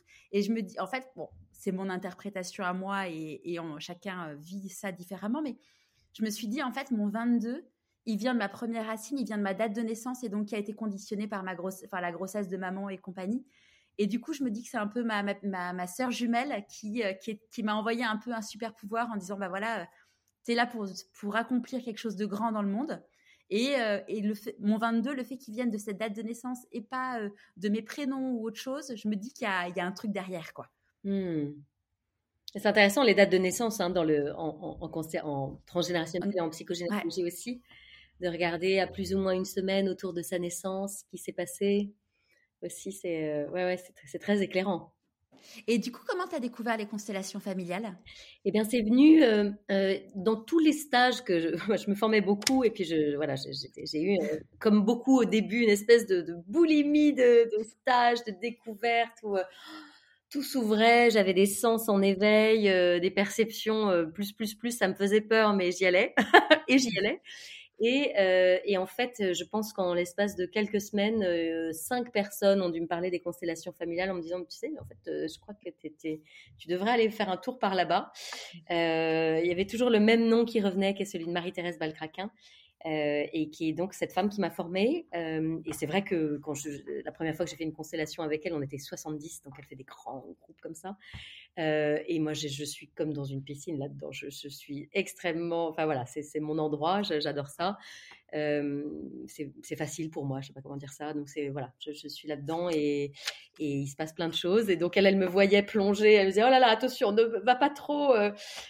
voilà, j'allais très très profondément dans, dans, les émotions, dans les, dans les informations, dans, euh, pour aller chercher. Et euh, elle, elle, elle, me protégeait un peu. Elle voulait, voilà, évidemment, il y a des, des, sujets qui sont parfois très très difficiles euh, et en même temps qui sont toujours intéressants d'aller contacter parce que bah, dans mon arbre, comme dans le tien, on a tout au moins des naissances, je sais pas quoi, des fausses couches, des avortements, des abus, des meurtres, des. on a, l'histoire et l'humanité chacune dans nos arbres. Donc, mm. donc évidemment bah, voilà, il n'y a aucune histoire qui me fait peur en fait. Fondamentalement, euh, euh, y a, hum, c'est ça qui est intéressant en fait. C'est ensuite dans les constellations quand on est représentant, quand on va euh, justement le, temps d'une constellation venir jouer le grand-père, la grand-mère, l'enfant à, naître, le projet avorté, la maison qui se vend pas, la maladie. Bah, c'est a un accès à l'humanité en fait en, étant à cet endroit-là et donc on peut venir voir justement qu'est-ce que ça me dit de moi, à quel endroit ça peut résonner avec ma propre histoire, qu'est-ce que j'apprends de ça euh, en, le jouant le temps d'une euh, voilà d'une heure et demie en fait. Donc c'est, hum, je trouve que c'est c'est vraiment très important de faire l'expérience. Je trouve ça vraiment dans, depuis deux ans, on est beaucoup dans du digital, on est beaucoup dans, du distanciel, etc. Et vraiment ce, souci de faire l'expérience, de venir sentir dans ses cellules, dans son corps, euh, et, de, et de vraiment libérer, de faire l'expérience de la corporation, tu vois, vraiment de comment je peux euh, digérer vraiment une émotion, m'en libérer. Ça n'est que par le corps, en fait. Et, donc là, à partir de quand tu t'es dit que tu avais envie de quitter ton, job de journaliste, de voix off, pour t'orienter vraiment sur, sur cette thématique du développement personnel? En fait, moi, j'ai vraiment vécu euh, une, une, vie euh, en, sous-marin. Tu vois, c'était, il y a vraiment, j'avais la vie euh, euh à la radio, les émissions, les, enfin voilà, je donnais le change entre guillemets. Et, et le week-end, j'étais dans des stages de chamanisme, dans des huttes de sudation, dans des des week-ends de 8 heures du matin à minuit, à faire des constellations, à pleurer, à toucher du sensible, du subtil, du sacré. Euh, à vivre des choses profondément extraordinaires au sens premier du terme. Euh, et donc, je revenais le, lundi matin, euh, intermittente, à la radio, et sans pouvoir vraiment partager avec grand monde, bah, voilà, de, de peur. T'en parlais d'ailleurs à ton entourage de tout ça? Alors j'ai toujours, toujours maintenu ce que je vivais et, et, toujours raconté à ma famille. Ça, je me suis dit en fait, j'ai tout de suite senti que c'était pas du tout ce que enfin, voilà, de, enfin, j'avais pas du tout grandi dans ce, dans ce milieu-là. Euh, moi, je viens d'un milieu catholique. Euh, voilà. Euh, donc là, de, commencer quand même à parler. Et en fait, de plus en plus, je voyais des ponts quand même dans la spiritualité. J'ai grandi éveillée dans la spiritualité. Donc, bah voilà, peu importe le mot qu'on met derrière. donc, je, trouvais quand même des ponts pour raconter. Tu vois, j'ai raconté beaucoup à ma mère des cercles de femmes, des stages de femmes. Euh, je voyais que ma mère, dans son féminin, était euh, empêtrée, euh, ça avait été difficile pour elle. Et, et, et, plus évidemment, je, je, vivais des stages avec des femmes qui avaient l'âge parfois de ma mère et, où j'entendais ce qu'elles disaient de leur propre fille et où il y avait beaucoup de réparation, tu vois, de guérison qui se faisait à ce moment-là. Plus ça me, me, mettait en lien avec ma propre mère quand j'allais déjeuner week-end de Pâques, tu vois, chez eux. Donc c'était mmh ça m'a ça m'a vraiment réconcilié avec un certain nombre de choses euh, et je leur raconte ouais ouais je leur raconte euh, il y a deux trois trucs que j'ai pas raconté mais le, gros a, été raconté. Ils m'entendent tu vois ils écoutent les podcasts ils lisent un peu. Euh, et il y a un truc c'est l'autre jour mon père qui, qui, dit à une de mes nièces il dit tu sais ta tante elle est un peu magicienne enfin voilà. Il y a toujours un truc un peu comme ça donc c'est mignon c'est mignon c'est c'est c'est totalement accueilli. Ça n'a pas été c'est hein, respecté ouais c'est respecté oui, ça n'a pas été simple au début parce qu'il y avait un peu ce truc de. Euh, je me souviens, je venais avec euh, le tambour euh, et je saugeais la maison de mes parents, tu vois. moi, j'arrivais, j'étais là, oh là là, c'est quoi ces énergies? Je, saugeais les trucs et, je sentais que ça les mettait en, tu vois, en difficulté. J'ai même j'ai planté un rosier blanc euh, pour le, le, frère de ma mère qui est décédé, euh, que j'avais connu, mais sur lequel j'ai beaucoup enquêté dans la famille et, sur cette chape de plomb énorme. C'est une erreur médicale. Enfin voilà, j'ai fait toute une énorme enquête. Euh, dans des archives départementales du CHU où il est mort et où en fait il n'a pas été déclaré mort. Enfin voilà, donc il y a tout un truc un peu secret de famille là-dessus. C'est pour ça que j'ai découvert que c'est pour ça aussi que j'avais été journaliste. Hein. La journaliste, c'est celle qui cherche la vérité aussi dans l'arbre et dans la famille. Et, euh, et le jour où j'ai planté ce, ce, rosier blanc là, ma mère, tu vois, a hurlé au bout du jardin, mais comme il y avait vraiment quelque chose d'énergétique où je, je mettais à proprement parler en terre. Et vraiment comme si je l'enterrais une deuxième fois, mmh. parce que bah, ce truc-là était resté un peu. Euh, euh, et elle, elle, me hurlait, elle, venait, elle ne pouvait pas venir jusqu'à moi, mais elle hurlait, elle dit Mais qu'est-ce que tu fais là? Tu, tu, massacres tout, tu voilà. Et en fait, euh, et depuis. Tu lui avais pas parlé du, de pourquoi tu le faisais? Non, je, je, je l'ai fait très énergétiquement en disant J'ai très envie de planter un, un, un rosier blanc, etc. Et euh, j'avais j'avais tenté un peu de lui parler de deux trois choses, mais en fait, voilà, elle démarrait un peu. Elle pas prête à. Voilà. Donc j'y vais tranquillement, j'écrirai là-dessus, mais voilà. Et en fait, euh, et c'était tellement viscéral comme réaction. Elle ne savait pas ce que j'enterrais, mais moi je savais très bien. Et, et visiblement son, ben voilà, ses sens l'ont senti. Et, euh, et elle a, et en fait depuis, à chaque floraison, elle m'envoie une photo. Ah, c'est chouette.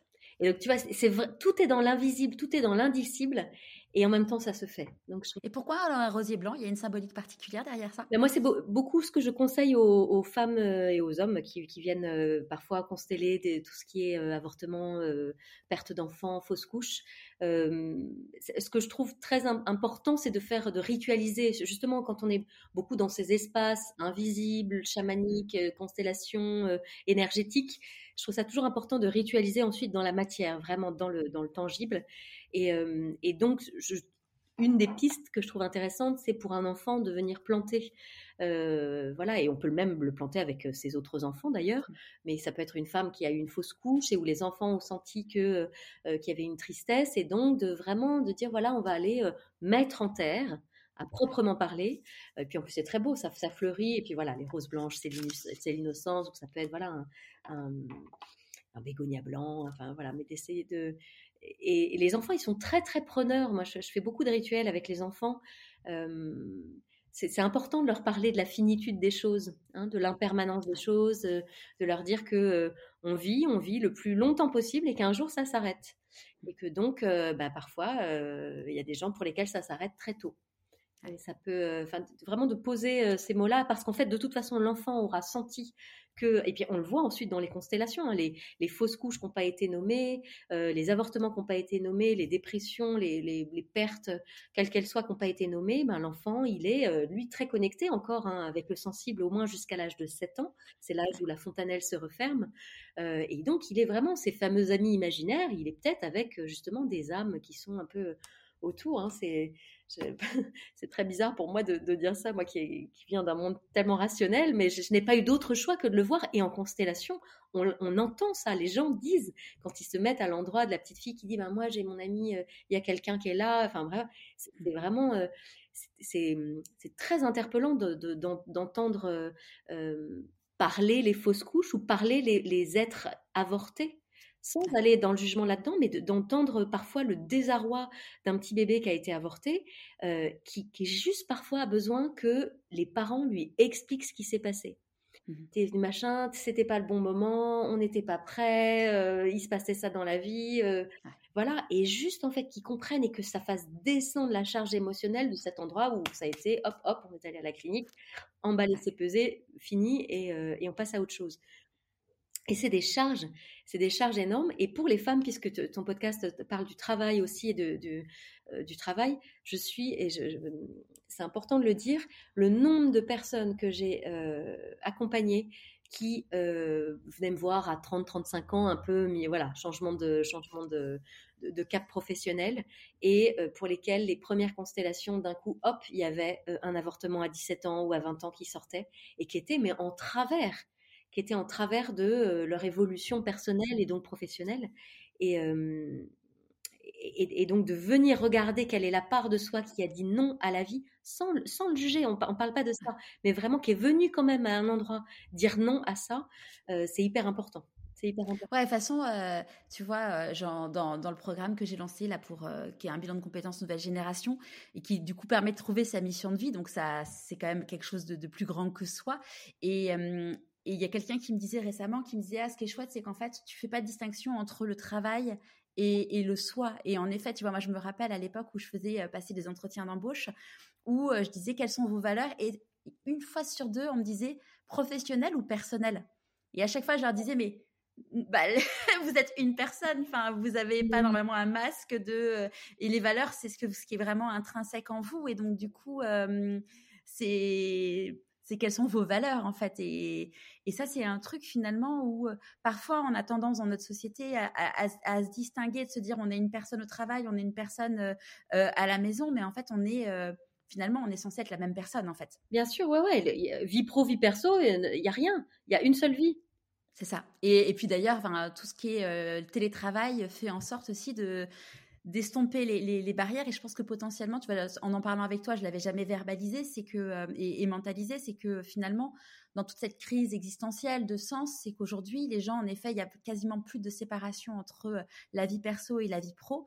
Et donc du coup bah, tous ceux qui se sont mis un masque euh, c'est beaucoup plus difficile à c'est beaucoup plus difficile. Et donc forcément ça mmh. ça, ça gratte ça irrite. Et, puis à un moment ça, ça, ça casse. Bah oui bah oui Ouais, ouais, parce qu'on a accès à bien d'autres choses du coup là. Mmh. Ah, ouais, ouais, on voit les intérieurs des gens, tu vois, on voit comment c'est.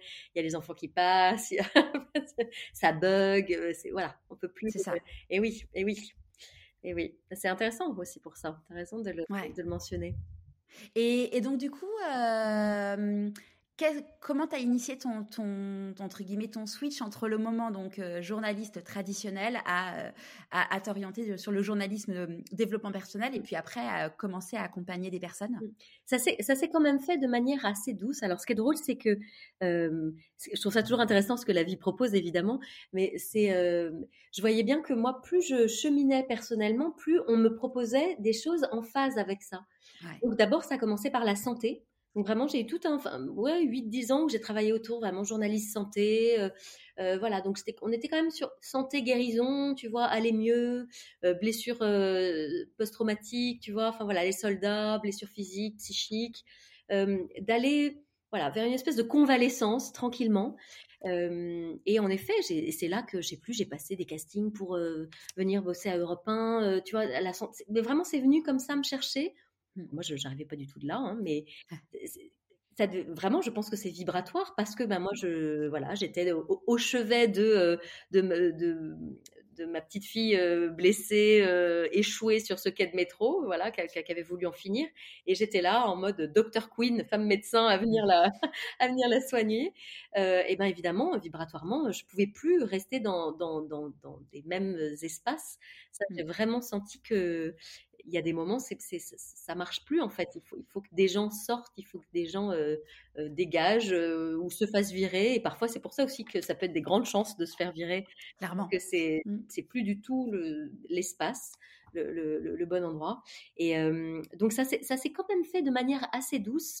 Euh, voilà, je te dis vers la santé et puis de plus en plus ensuite vers euh, la psychologie, développement personnel. Moi, j'avais vraiment l'idée de faire des émissions de développement personnel depuis évidemment un bon moment puisque je baignais quand même dedans sans qu'ils le sachent vraiment. Donc j'allais régulièrement voir les directions d'antenne en leur, leur proposant plein de choses euh, euh, autour de ces sujets-là, en leur disant qu'aux États-Unis, voilà, j'ai un peu vécu là-bas, voilà, je, J'écoutais beaucoup de podcasts en anglais, de, choses qui se passaient, de, bouquins sur ces sujets, et, et, que ben, dans dix ans, ce serait partout. et, la preuve en est. Et, en fait, bon, c'était pas très réceptif à, à ce moment-là. Et puis finalement, de plus en plus, tranquillement, c'est venu jusqu'à ce que jusqu'à ce que je sente que déjà c'était plus tout à fait au bon endroit que bah, j'avais envie d'avoir une, vraie parole libre justement sur plein de sujets et que le côté un peu consensuel, le, côté un peu euh, euh, développement personnel, mais pas trop. voilà, ça m'énerve un peu. On, y va, mais pas trop quand même. Voilà, voilà. Alors que et c'est intéressant parce que j'ai vraiment vu que, euh, en, tout cas, j'ai touché du doigt en radio que si je dis ce que j'expérimente, ce que je vis, je suis intouchable. Et donc, euh, ça m'a aussi fait découler de plus en plus de la posture de journaliste parce qu'en fait, euh, à des moments, je sais plus, je chroniquais des livres et en fait, euh, ben, je me faisais pas mal attaquer parce que j'avais parlé de certains livres. Mais en fait, moi, je disais, bah, je m'en fous, moi, c'est pas moi qui l'ai écrit ce livre-là. je, suis juste en train de dire, ça, ça existe. Si ça vous intéresse, vous pouvez aller voir. Et, et en fait, je me, j'ai comme ça deux, deux, trois salves un peu de attention, qu'est-ce que tu dis, le corps, l'esprit, tout ça. Et, euh, et, le simple fait ensuite de basculer en me disant, bah, en fait, mais moi je vis plein de choses dans ma vie, j'expérimente à proprement parler plein de choses, bah, je vais les raconter. Et donc là, ce sera, euh, je serai inattaquable parce que c'est juste, voilà, je vais vous raconter ce week-end où j'étais, j'ai fait l'expérience d'un stage de je sais pas quoi, j'ai fait l'expérience d'un cercle de femmes, j'ai fait l'expérience de trucs. Voilà comment ça se passe. Ce qui est intéressant, c'est que je propose, vous disposez, enfin voilà. Et, euh, et donc c'est c'est vraiment venu me décoller et, me, me, réapproprier aussi ma voix. Et sauf qu'à ce moment-là, bah, la voix, elle devient de plus en plus personnelle. Et en tant que journaliste, ça passe moins. Et évidemment, hein, c'est là, je sais plus, j'ai vu que Pujadas avait commencé à parler un peu pour lui en son nom propre, là, dans les histoires de pandémie, en disant mais est-ce que les médias n'en font pas trop? Je me suis dit ouh, attention, attention, parce que voilà, c'est toujours intéressant. Euh, donc voilà, de, sortir un peu de la meute de chiens, justement, et de, vouloir vraiment euh, pouvoir dire. Et donc, je, voyais bien que de temps en temps, j'étais coincée, que je, voulais euh, euh, poser certaines questions ou parler de, choses, ou au contraire, moi, apporter un peu d'eau au moulin et, que j'étais coincée. Donc, donc, je dirais que d'un commun accord, tout s'est arrêté et que finalement, c'était évidemment la meilleure chose qui pouvait arriver. Et donc là, euh, quand tu as arrêté donc le journalisme traditionnel, euh, en parallèle, tu avais commencé à être coach? Pas du tout. Pas du tout? Non, d'accord. Ça a été le grand saut, euh, non, non. dans l'inconnu Dans l'inconnu, c'est-à-dire que moi, c'est le, le, 24 août, ils m'ont dit, ben, en fait, tu n'es pas sur la grille de rentrée. Donc là, c'était, on était en 2000. Il y a 4 ans, 3 ans. D'accord. 4 ans. Euh, et non, non, donc ça, c'est toujours la, cette grande violence des médias. Hein, c'est quand même, faut, il, faut, il faut le dire. Euh, et, et, là, vraiment, mon grand-père venait décéder à ce moment-là. Et là, je me suis dit, OK, donc là, je, je venais d'emménager dans un nouvel appartement. Et je me suis dit, ben voilà, nouvel appartement, nouveau mois, nouveau tout. Euh, et donc, plus radio. Et donc, en fait, je, je voyais bien que j'avais été au bout du bout de. Je ne peux pas faire plus que ça, en fait. Là, c'est le reste, ce sera YouTube, ce sera des podcasts, ce sera des bouquins, ce sera des stages, ce sera d'autres espaces où, où, ma parole peut être tranquille. Euh, mais là, dans les médias traditionnels, dans, le, dans l'autoroute de, du mainstream, entre guillemets, que j'avais prise 20 ans plus tôt, je pouvais plus, il n'y avait plus d'endroit. Donc euh, non non donc là ça a été euh, c'est marrant parce que mon grand-père il était vétérinaire et c'était vraiment le guérisseur un peu de la famille et donc c'est au moment où il est mort où vraiment tu vois il y a eu comme une espèce de bon bah vas-y maintenant en fait c'est bon là. C'est à ton tour. t'es, capé t'es, es formé plus que formé euh, vas-y. Et donc et donc voilà donc je me suis lancée en me disant bah allez c'est parti on va faire je vais faire des ateliers des choses. Donc au début bah voilà, tu commences, c'est un peu un peu nouveau. J'invitais des amis, je faisais des cadeaux, enfin voilà. Et puis et puis c'est vrai que très vite ça, voilà, très vite il s'est passé plein de choses. Et puis de plus en plus, moi j'ai continué à me, me former d'autant plus encore en chamanisme parce que c'est vraiment ça qui venait très fort de plus en plus. Et donc oui, oui, de travailler avec l'invisible. Donc ça, alors ça, c'était encore, je pense que mes anciens collègues en journalisme, ils, doivent peut-être, je sais pas s'ils regardent ce que je fais, mais on l'a perdu pour la cause. Mais, et en même temps, et en même temps, je n'ai je n'ai pas d'autre choix de faire ce que je fais. c'est comme la peinture, tu vois. quand, quand, je peins, je dis je peins ce que je peux, pas ce que je veux. Ben, c'est exactement pareil avec ce que je propose. Tu vois, il y a des, des trucs ce serait pas moi de faire certaines choses. Donc euh, je, voilà, moi j'adore les retraites, euh, j'adore ces espaces vraiment de, de, guérison, de rituels, de très artistiques aussi, très créatifs, euh, un peu en retrait du monde, dans lesquels on a le temps long. Hein, c'est pas juste des séances comme ça, voilà, et où justement pour des gens qui sont beaucoup dans le mental, ils peuvent tu vois, le premier soir du stage, ils peuvent un peu tenir bon le lendemain matin, ils ont fait des cauchemars, mais machin, et puis à un moment donné, ils sont obligés de lâcher. Et c'est très beau de, de, voir des êtres s'en remettre à, euh, à, une guérison, à bien plus grand qu'eux, et, et, à, poursuivre ce chemin d'évolution et à pas rester enfermé, euh, en tenaille comme ça dans, dans une vie euh, qui, qui, est trop petite pour eux aujourd'hui. Et, dans, les, dans, les, dans les choses créatives que tu as faites, euh, le, lendemain euh, des, attaquants, des, des, attentats du Bataclan, tu as fait quelque chose de, très poétique? Oui, j'aime beaucoup. Euh, alors, moi, je, je, fais ce que, j'ai ce que je nomme le sweet art. Donc, c'est du street art, mais sweet. Mmh. et donc, c'est, donc, je suis une sweet artiste. J'aime bien ce mot-là que j'ai inventé. et en fait, l'idée, c'est, de, c'est vraiment c'est de la poésie urbaine qui ne pollue pas et qui donc est toujours euh, au service d'un message euh, positif euh, et de guérison aussi. C'est vraiment, j'aime beaucoup les mouvements anglo-saxons de street healing collective, donc de, manifestes de rue comme ça qui viennent vraiment guérir les gens. Et, en fait, donc je, jouais depuis longtemps avec les bouches d'aération du métro qui déjà me remettaient un peu, m'avaient remise un peu sur mmh. Bah, sur le bitume, hein, vraiment sur le au niveau zéro, je dirais, euh, puisque j'étais remontée de mon de mon quai de métro. J'étais remontée à la surface grâce à toutes ces thérapies, tous ces stages et tous ces accompagnements de euh, voilà dispensés par des femmes formidables qui, étaient sur ma route. Et, euh, et en fait, j'adorais depuis un petit moment, j'adorais toutes ces bouches d'aération, ces grilles ces poumons dans la ville un peu qui euh, soulèvent les filles, les jupes des filles euh, qui ne font pas gaffe, euh, qui réchauffent les sans-abri. et je sentais bien que ce truc-là, ça soufflait tout le temps, qu'en fait ça, ça générait pas, ça demandait pas d'énergie. Il y avait pas de. Quand je vois la nuit blanche à Paris et les artistes qui choisissent où il y a toujours des gros générateurs qui polluent plus, plus, plus, et que c'est des artistes qui ont des, des, subventions de 50 000 euros, ça me rend dingue parce que là en fait on a des trucs qui soufflent et qu'on peut. Voilà, j'aime bien l'idée de l'artistique quand quand il n'y a pas un, truc énorme à mettre en place, quoi. C'est de, faire avec ce qui est là. C'est, je trouve ça très beau. Tout est là. Mmh. et donc, et donc en fait, euh, j'ai trouvé des, des, confettis entièrement euh, biodégradables à la première pluie. Et donc, j'ai distillé, je me suis mise à distiller des, des, petits cœurs, en fait, euh, pour faire une espèce de pluie d'amour un peu au-dessus de ces bouches d'aération. Et en fait, ces grands courants chauds qui montent très haut font comme des espèces de grands champignons presque atomiques. ce qui fait que quand je faisais ces happenings, ben voilà, c'était, on retrouvait des, confettis à cinq ou six stations de métro de là, par exemple, ou sur les toits. Et donc, c'est vrai que j'aime beaucoup cette idée de la performance artistique où je transforme un trauma qui m'est propre en création, j'en fais quelque chose de beau et ensuite ça retombe et les gens se réapproprient ce travail-là. Et donc, c'est vrai que dans tout ce que j'ai fait, que ce soit les textopolitains qui étaient des petits mots que je donnais dans le métro, qui fait partie aussi du sweet art, euh, un, autre projet qui s'appelle Je suis un trésor, où j'avais écrit comme ça sur tous les miroirs de Paris, dans les bars, dans les restaurants, avec une espèce de stylo rouge à lèvres, euh, des, messages positifs sur les miroirs pour le... Justement, c'était très body positive pour les femmes euh, et les gens qui se regardaient dans les, miroirs aux toilettes, particulièrement avec des phrases comme Ça n'est pas parce qu'elle est belle que je ne le suis pas ». Voilà, des choses un peu euh, de réassurance, de confiance en soi. Euh, donc le Flying Project au moment des, au moment des attentats. Et donc en fait pendant deux ans ensuite, euh, donc voilà, j'ai multiplié ces espaces-là de guérison. le jour de la, journée mondiale de la paix, voilà, avec des choses contre le cancer du sein, des choses pour les enfants.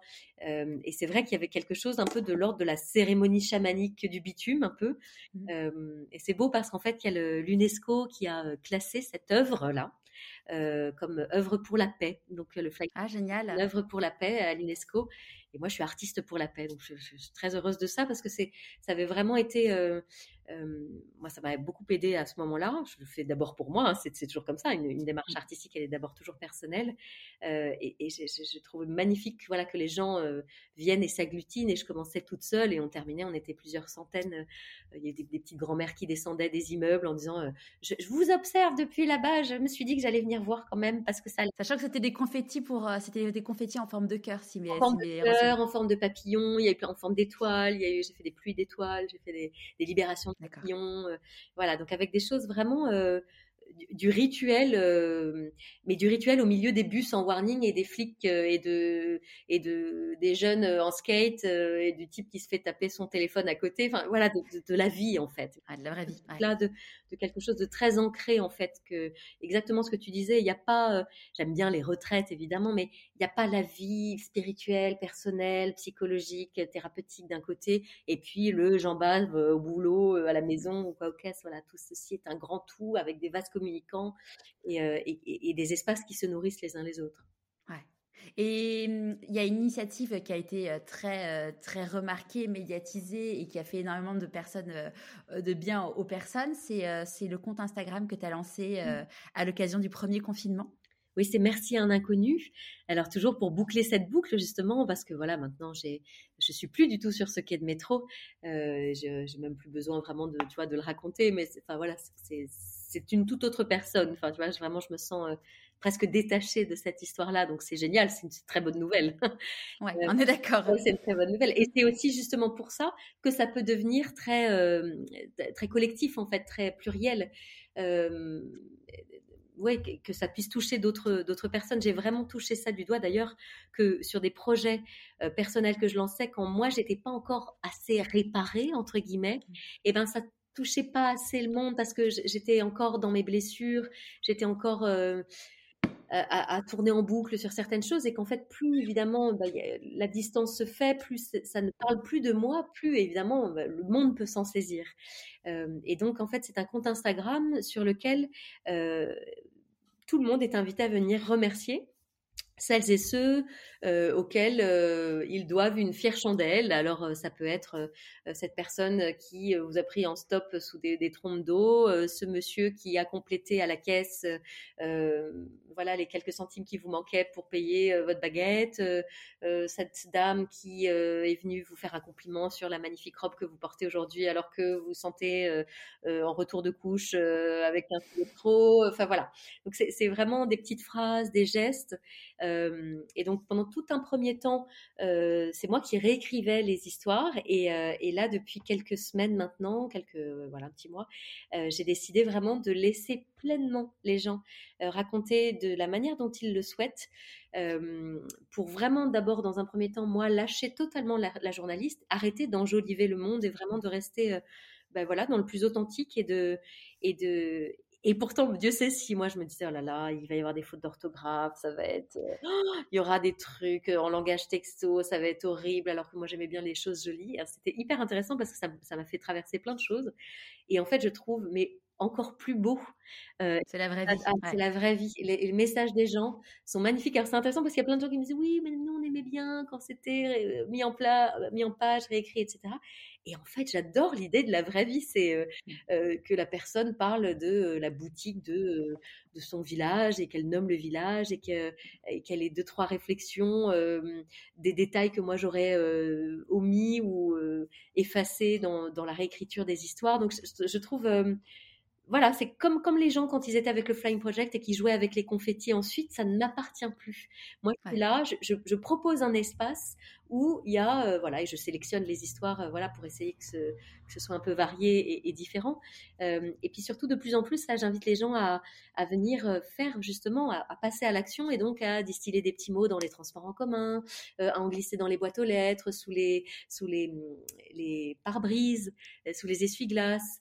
Il y a plein de, maîtresses d'école, d'assistantes maternelles qui me, racontent qu'elles ont fait des dessins qu'elles sont allées donner dans des EHPAD, des petits mots. Dès que quelqu'un prend un TGV ou un TER, on glisse des petits mots partout. Donc, moi, j'aime bien cette idée comme ça qu'on soit une armée de bisounours un peu à, venir œuvrer plutôt que de se demander qui a pris sa dose ou qui est masqué, qui a son masque sur le bout du nez ou pas. Je trouve ça quand même plus intéressant.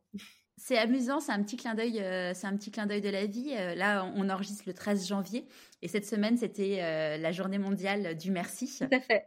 Oui, oui, tout à fait. Et c'est, alors, il y a plein de gens qui m'ont envoyé des, choses. Et en même temps, c'est marrant. Au début, moi, j'étais un peu passée à côté de ça, mais en fait, je me dis, mais parce qu'en fait, moi, c'est tous les jours la journée, la journée du merci. En fait, je, je, je, je c'est très heureux et joyeux de vivre, de recevoir que ça. C'est-à-dire, c'est la plus belle communauté, la communauté de Merci un inconnu, il y a 233 000 personnes, mais c'est que des gens, moi je ne reçois que des messages avec des belles histoires. Je ne sais pas ce que c'est qu'un haters.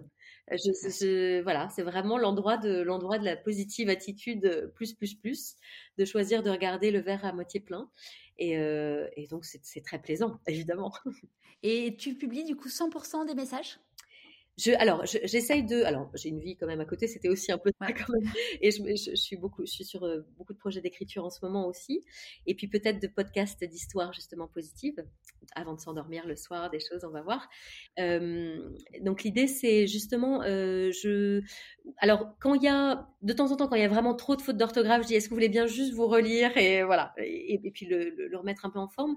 Euh, je fais gaffe après sur. Alors, j'essaye d'enlever un peu mon filtre, mais parfois, il y a vraiment. Euh, euh, bah, les gens parlent comme ils parlent dans la vie. Donc, euh, parfois, ils peuvent dire Je sais que si quelqu'un dit Je veux remercier le Black qui m'a aidé, bah, voilà, ça, je sais qu'il va y avoir 200 000 commentaires. Et en même temps, bah, c'est ce que la personne écrit.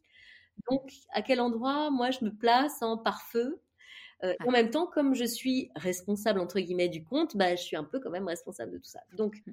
euh, donc je fais un peu gaffe quand même, voilà, à ce qui n'est pas d'incitation à la violence. Euh, je dégage un peu, j'ai des idées maintenant de, dégager les nuisibles parce que voilà, c'est comme un vigile à l'entrée d'une boîte de nuit.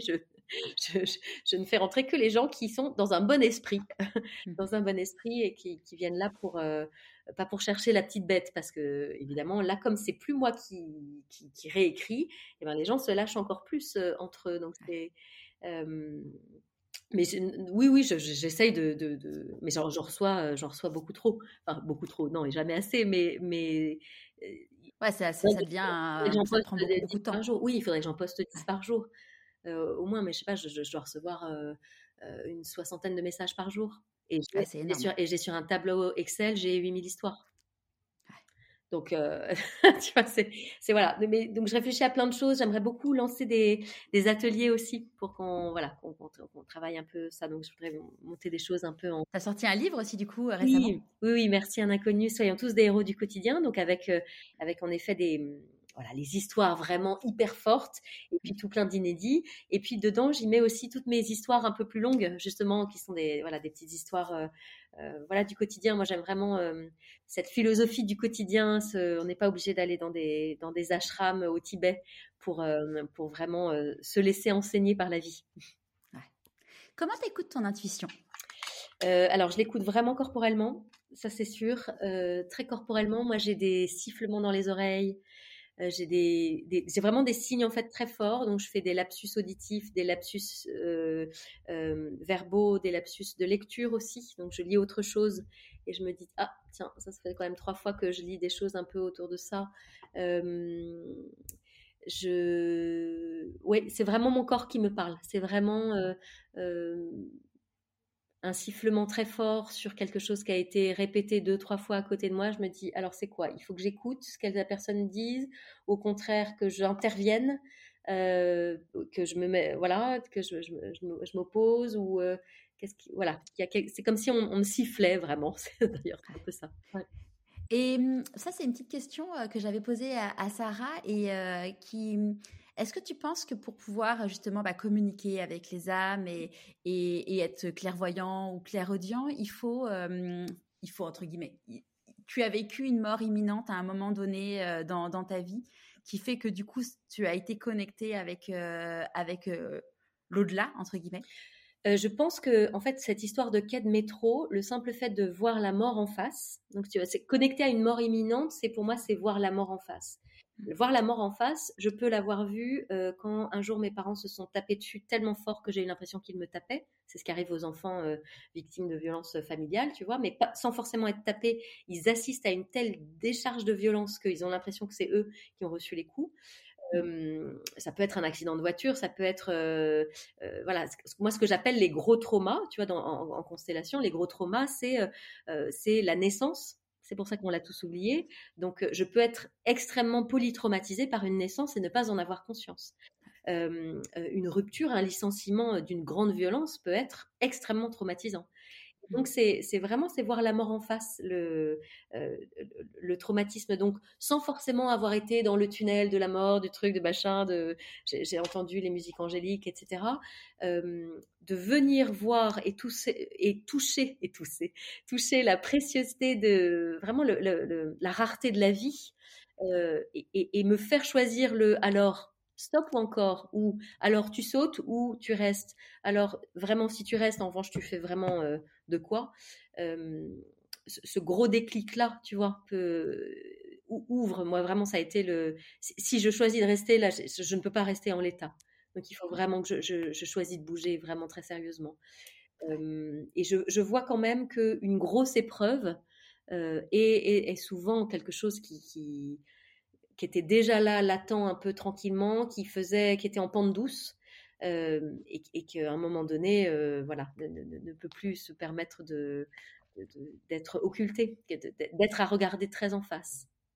Mmh. Comment tu célèbres tes réussites? Alors, je célèbre mes réussites. J'aime beaucoup les célébrer avec, avec mes proches avec des amis. J'ai voilà, euh, notamment des, bonnes amies comme Sarah, comme voilà, des amis un peu euh, qui sont dans mes métiers où on, voilà, on a des, des, des, brunchs de femmes puissantes. Moi, j'aime bien rassembler comme ça un peu des femmes euh, voilà, avec un peu de champagne et puis de, célébrer ça. J'aime bien me faire des beaux cadeaux aussi. je me suis offert un magnifique manteau récemment, tu vois, que, une couleur flamboyante, fuchsia. Il est sublime et, et, je me suis dit que voilà, je méritais ce beau manteau. et puis j'aime bien aussi m'offrir euh, un beau massage. C'est quelque chose vraiment pour le corps aussi. Euh, euh, ouais, ouais, ouais. de plus en plus, je fais ça. Super. À quel moment dans ta vie tu t'es dit pourquoi pas moi? Eh ben pourquoi pas moi Pourquoi pas moi à choisir de pleinement vivre ma vie? Je crois vraiment que quand j'ai vu, c'est marrant parce que ça tape vraiment très fort au-dessus, euh, comme si quelqu'un vraiment, tu sais, j'écoute toujours les signes, signes et c'est comme si ça toquait un peu au mur. je me suis dit pourquoi pas moi, pourquoi pas moi artiste?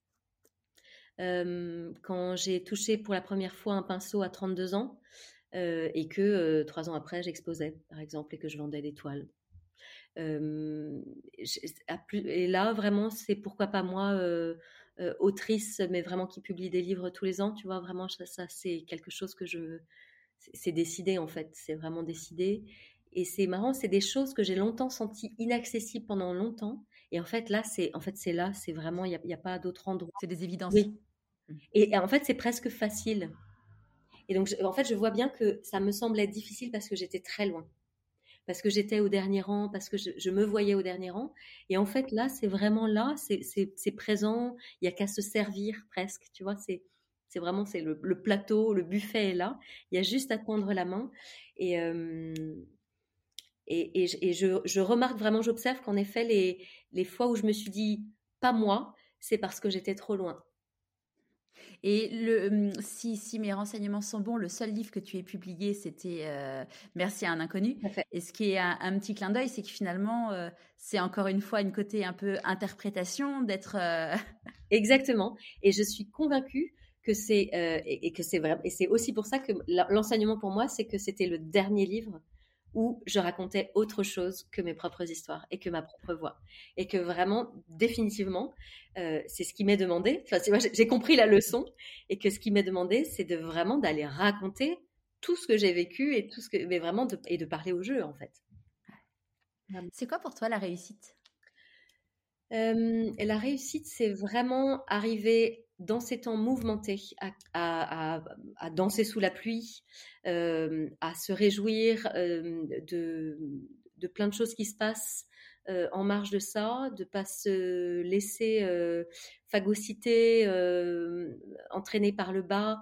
je mesure combien tout ce travail thérapeutique, ce cheminement, fait qu'aujourd'hui, un confinement, deux confinements, trois confinements, etc., bah, je reste debout en fait je me sens solide. Et pour moi, ça, c'est une grande réussite. C'est une grande réussite de euh, euh de pas, je sais pas, euh, avoir sombré dans l'alcool, euh, tu vois, de, ou de déprimer. Je je, j'honore, tu vois, la, ma, ma, part de courage de me voir, voilà, lancer, animer des trucs, avoir animé des retraites en plein confinement, enfin, tu vois, d'être là en soutien aussi. Euh, je suis pas en première ligne, mais je me sens quand même pas loin, quand même, toutes les personnes qui travaillent autour de la santé mentale, santé psychique, de l'accompagnement des personnes, euh, bah voilà, elles sont quand même euh, mises à rude épreuve aussi. Elles sont, euh, elles entendent toute la journée des gens qui vont pas bien. et donc, je crois et j'observe que j'ai besoin d'aller puiser très profondément dans mes racines de la solidité. Et je suis heureuse de la trouver. Et une question que se posera forcément les, auditeurs, euh, donc tu as quitté ton statut d'intermittente du spectacle et de journaliste, euh, est-ce que tu as pu rapidement euh, revenir au même niveau de vie financière qu'avant? Ouais, c'est important de poser ces questions-là, tu as tout à fait raison. Ce qui est intéressant, c'est que, alors c'est marrant, j'ai fermé mon auto-entreprise et là j'ouvre une IRL, tu vois, donc c'est... Yay, après deux ans de Covid, tu vois, en, lançant ces activités où moi je fais beaucoup de présentiel parce que j'aime beaucoup ça.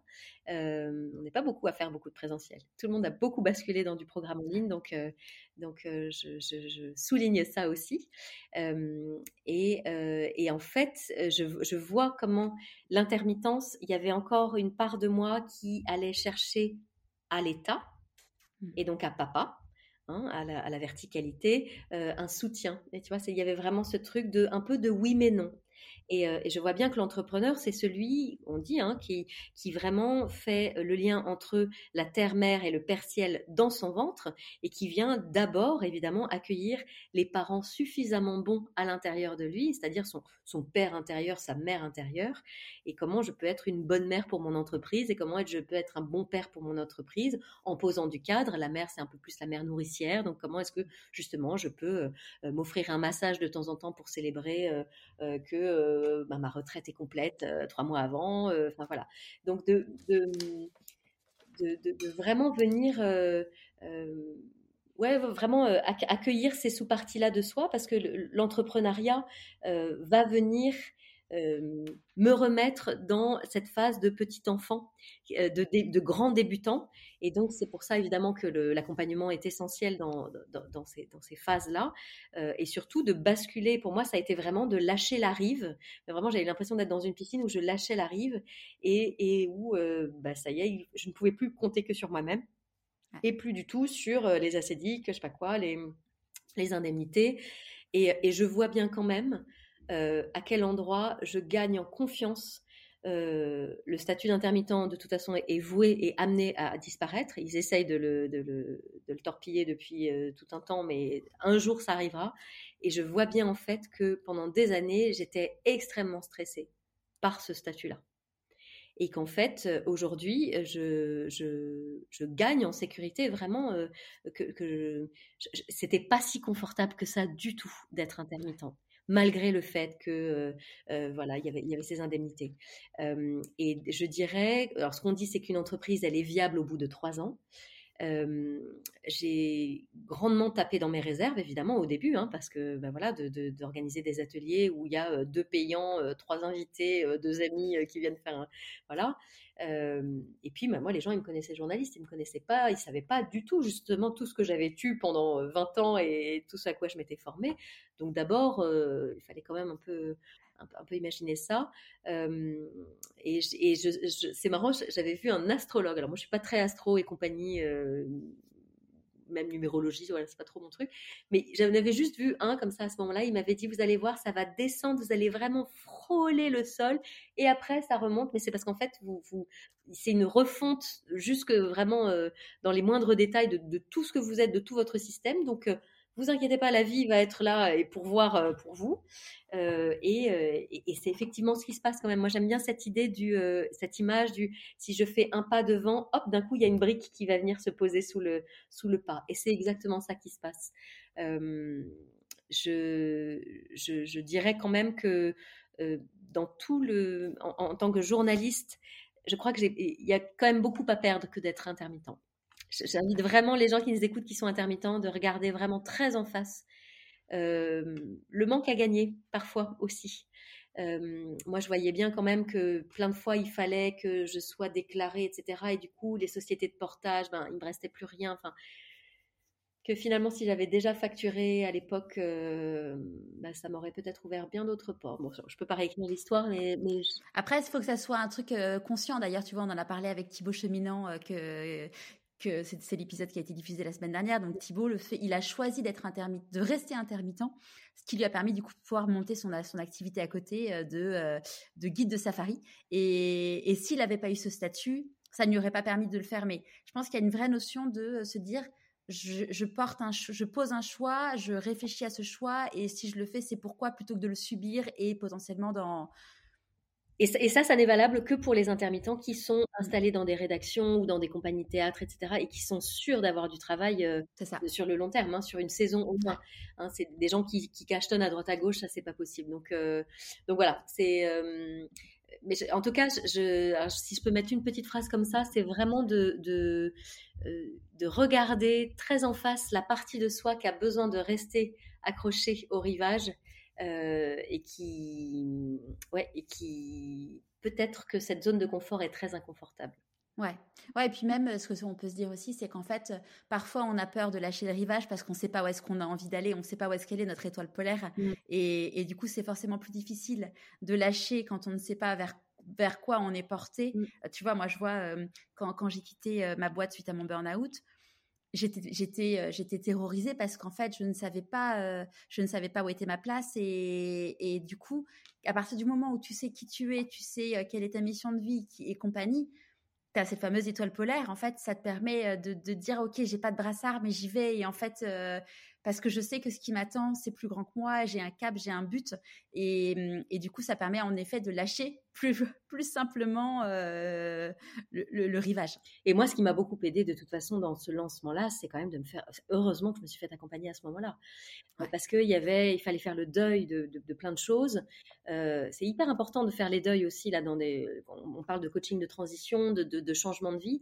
Euh, c'est hyper important de prendre d'abord tout un premier grand temps pour dire merci, dire au revoir, venir re-regarder les, les cadeaux d'une expérience professionnelle, les euh, les planches pourries, les... de vraiment de, de, de partir en, ayant fait bien le tour du propriétaire de ce qui a été, euh, pour pouvoir passer à autre chose. Et, euh, et c'est vrai que pour éviter justement de, retomber dans les mêmes travers. Et, c'est là que les constellations professionnelles sont intéressantes parce qu'en fait, euh, en, constellation, on peut aussi aller voir justement euh, qu'est-ce, qu'est-ce que j'ai rejoué de ma famille de naissance dans ma famille de l'entreprise. Hein, justement, puisqu'on a, c'est ce qu'on disait, on n'a qu'une seule et même vie.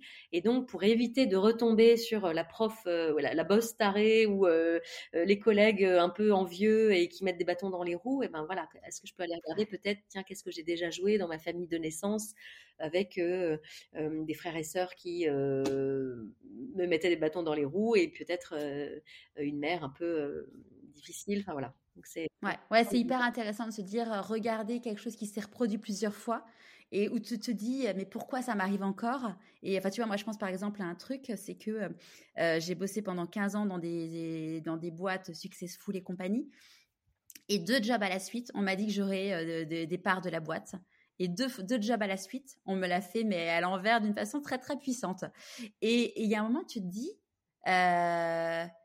pourquoi, pourquoi, pourquoi ça m'est arrivé et compagnie, et de se dire bah, finalement, alors j'ai pas forcément trouvé toutes les réponses et aujourd'hui j'ai fait le deuil de ce truc-là en me disant bah de toute façon j'ai maintenant c'est ma boîte et comme ça au moins il y a même plus de questions qui se posent.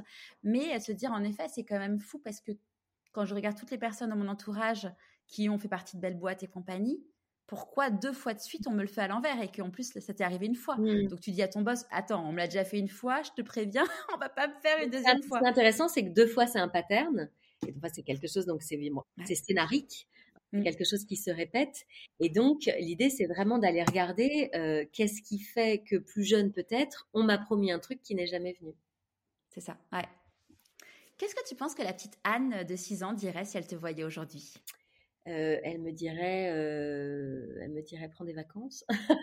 non, elle me dirait dis donc quand est-ce que tu écris les histoires pour enfants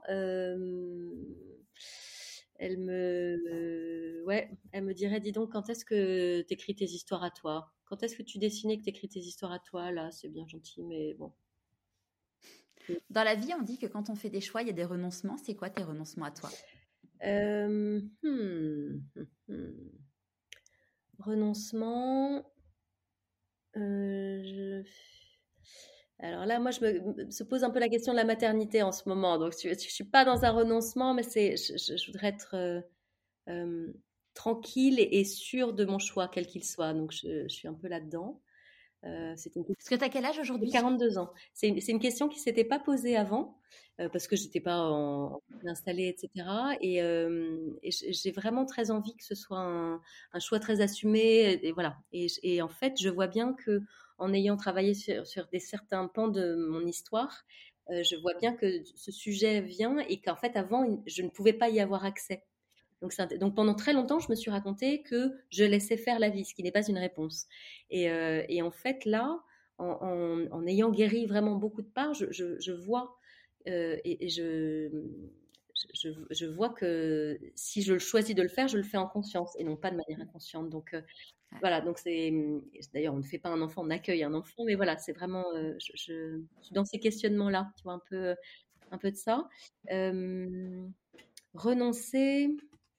Non, parce que tu vois, la part artistique, il y a une part de moi qui aurait rêvé de faire les beaux-arts, tu vois, vraiment, quelque chose comme ça. Et en fait, ma part créative et artistique est quand même très nourrie. Tu vois, je sculpte beaucoup, je suis en formation de sculpture, j'ai une pièce chez moi où j'ai un, grand châssis et une toile en train, je suis en, je suis en train de peindre, ce qui est vraiment un luxe génial. Donc, euh, mmh. euh, c'est super. Euh, j'ai vécu un peu à l'étranger, tu vois, j'ai beaucoup voyagé. J'aimerais bien là, j'aimerais bien peut-être avoir il y a quelque chose là que j'aimerais bien mettre en place, c'est vraiment avoir un pied à terre un peu en campagne.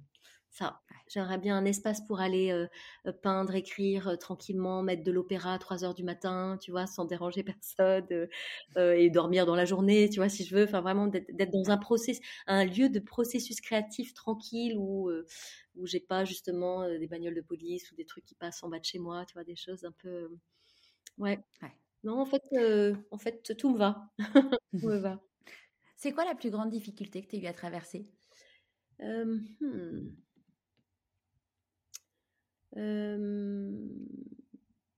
je crois profondément que je suis. Alors, si je crois à la réincarnation, alors attention, on rentre dans les trucs, hein, mais je, j'observe, je, vraiment j'observe, et je n'ai pas d'autre choix que de le regarder très en face, que nous ne venons pas tous avec les mêmes choses. Euh, nous ne partons pas tous du même endroit. Euh, et que même en naissant dans une famille, nous n'arrivons pas avec les mêmes choses. Et que même deux frères et sœurs, voilà, vont pas tourner de la même manière. Euh, et donc, j'ai eu beaucoup de cérémonies chamaniques, beaucoup d'espaces de guérison, etc., dans lesquels j'ai eu accès à vraiment des choses terribles avec lesquelles j'étais revenue. Dans ce corps, dans cette chair et dans voilà et donc je c'est vraiment ça parle de blessures invisibles mais un peu difficiles à expliquer mais je, crois que je, crois vraiment, je, moi je plaide profondément, et ça parle aussi de la maternité, mais vraiment pour une naissance en conscience. Euh, et, je, pour avoir, euh, pendant mes années journalistiques, j'ai passé un an à la Pitié-Salpêtrière à observer et à assister à une cinquantaine d'accouchements euh, et, de voir, moi, aujourd'hui, dans les traumas, beaucoup de gens extrêmement traumatisés par leur naissance. voilà, que, que c'est, ça commence par là aussi. Hein. C'est extrêmement politique de toute façon, la mmh. naissance, on le sait. Et le corps des femmes encore plus. Ouais, bah, tu vois, c'est marrant parce que j'ai, euh, c'était un ami qui me racontait que son enfant criait énormément et compagnie. Ça, ça, ça, date d'il y a, il y a peut-être 12 ans, quelque chose comme ça. Et il m'expliquait qu'en fait, euh, ils avaient fait revivre la naissance à leur bébé. Euh, et au moment où le bébé avait senti l'odeur de, de, de l'anesthésie de la péridurale, le bébé était devenu vraiment rentré en transe. Et que depuis, bah voilà, ils avaient réussi à faire, enfin, quoi exactement, je sais pas. Mais toujours est-il que le bébé après a été beaucoup plus apaisée et aller beaucoup mieux. Hmm. Et, euh, et c'est vrai que c'est un truc que j'ai découvert euh, et je me suis dit, mais ouais, c'est incroyable en fait de, de... quand tu as conscience de ça, c'est vrai que tu dis qu'un accouchement, c'est quand même très violent et, qu'en fonction de comment la maman est préparée, tu vois, un moment euh, où j'étais enceinte, je regardais euh, Baby Boom, euh, l'émission sur TF1, et, tu voyais en fait ces femmes qui accouchent. Enfin, moi, j'ai vécu deux accouchements, un avec péridurale et un sans péridurale, et, et le celui sans péridurale, c'était parce que bon bah ma fille est arrivée très vite et que, mais qu'au final, par rapport à ma santé, c'était mieux que j'accouche sans péridurale. Et donc, je pense que les choses au final étaient, étaient bien faites. Et, et si tu veux, quand je voyais sur, sur Baby Boom ces femmes qui accouchaient et qui avaient l'impression que euh, elles allaient, euh, enfin, elles allaient mourir, mais moi, moi j'ai vraiment eu ce sentiment-là, si tu veux, au moment où j'ai accouché de ma fille. Il y a un moment, la douleur était tellement forte que je me suis dit, je, vais mourir en fait, je, ne peux plus supporter cette douleur.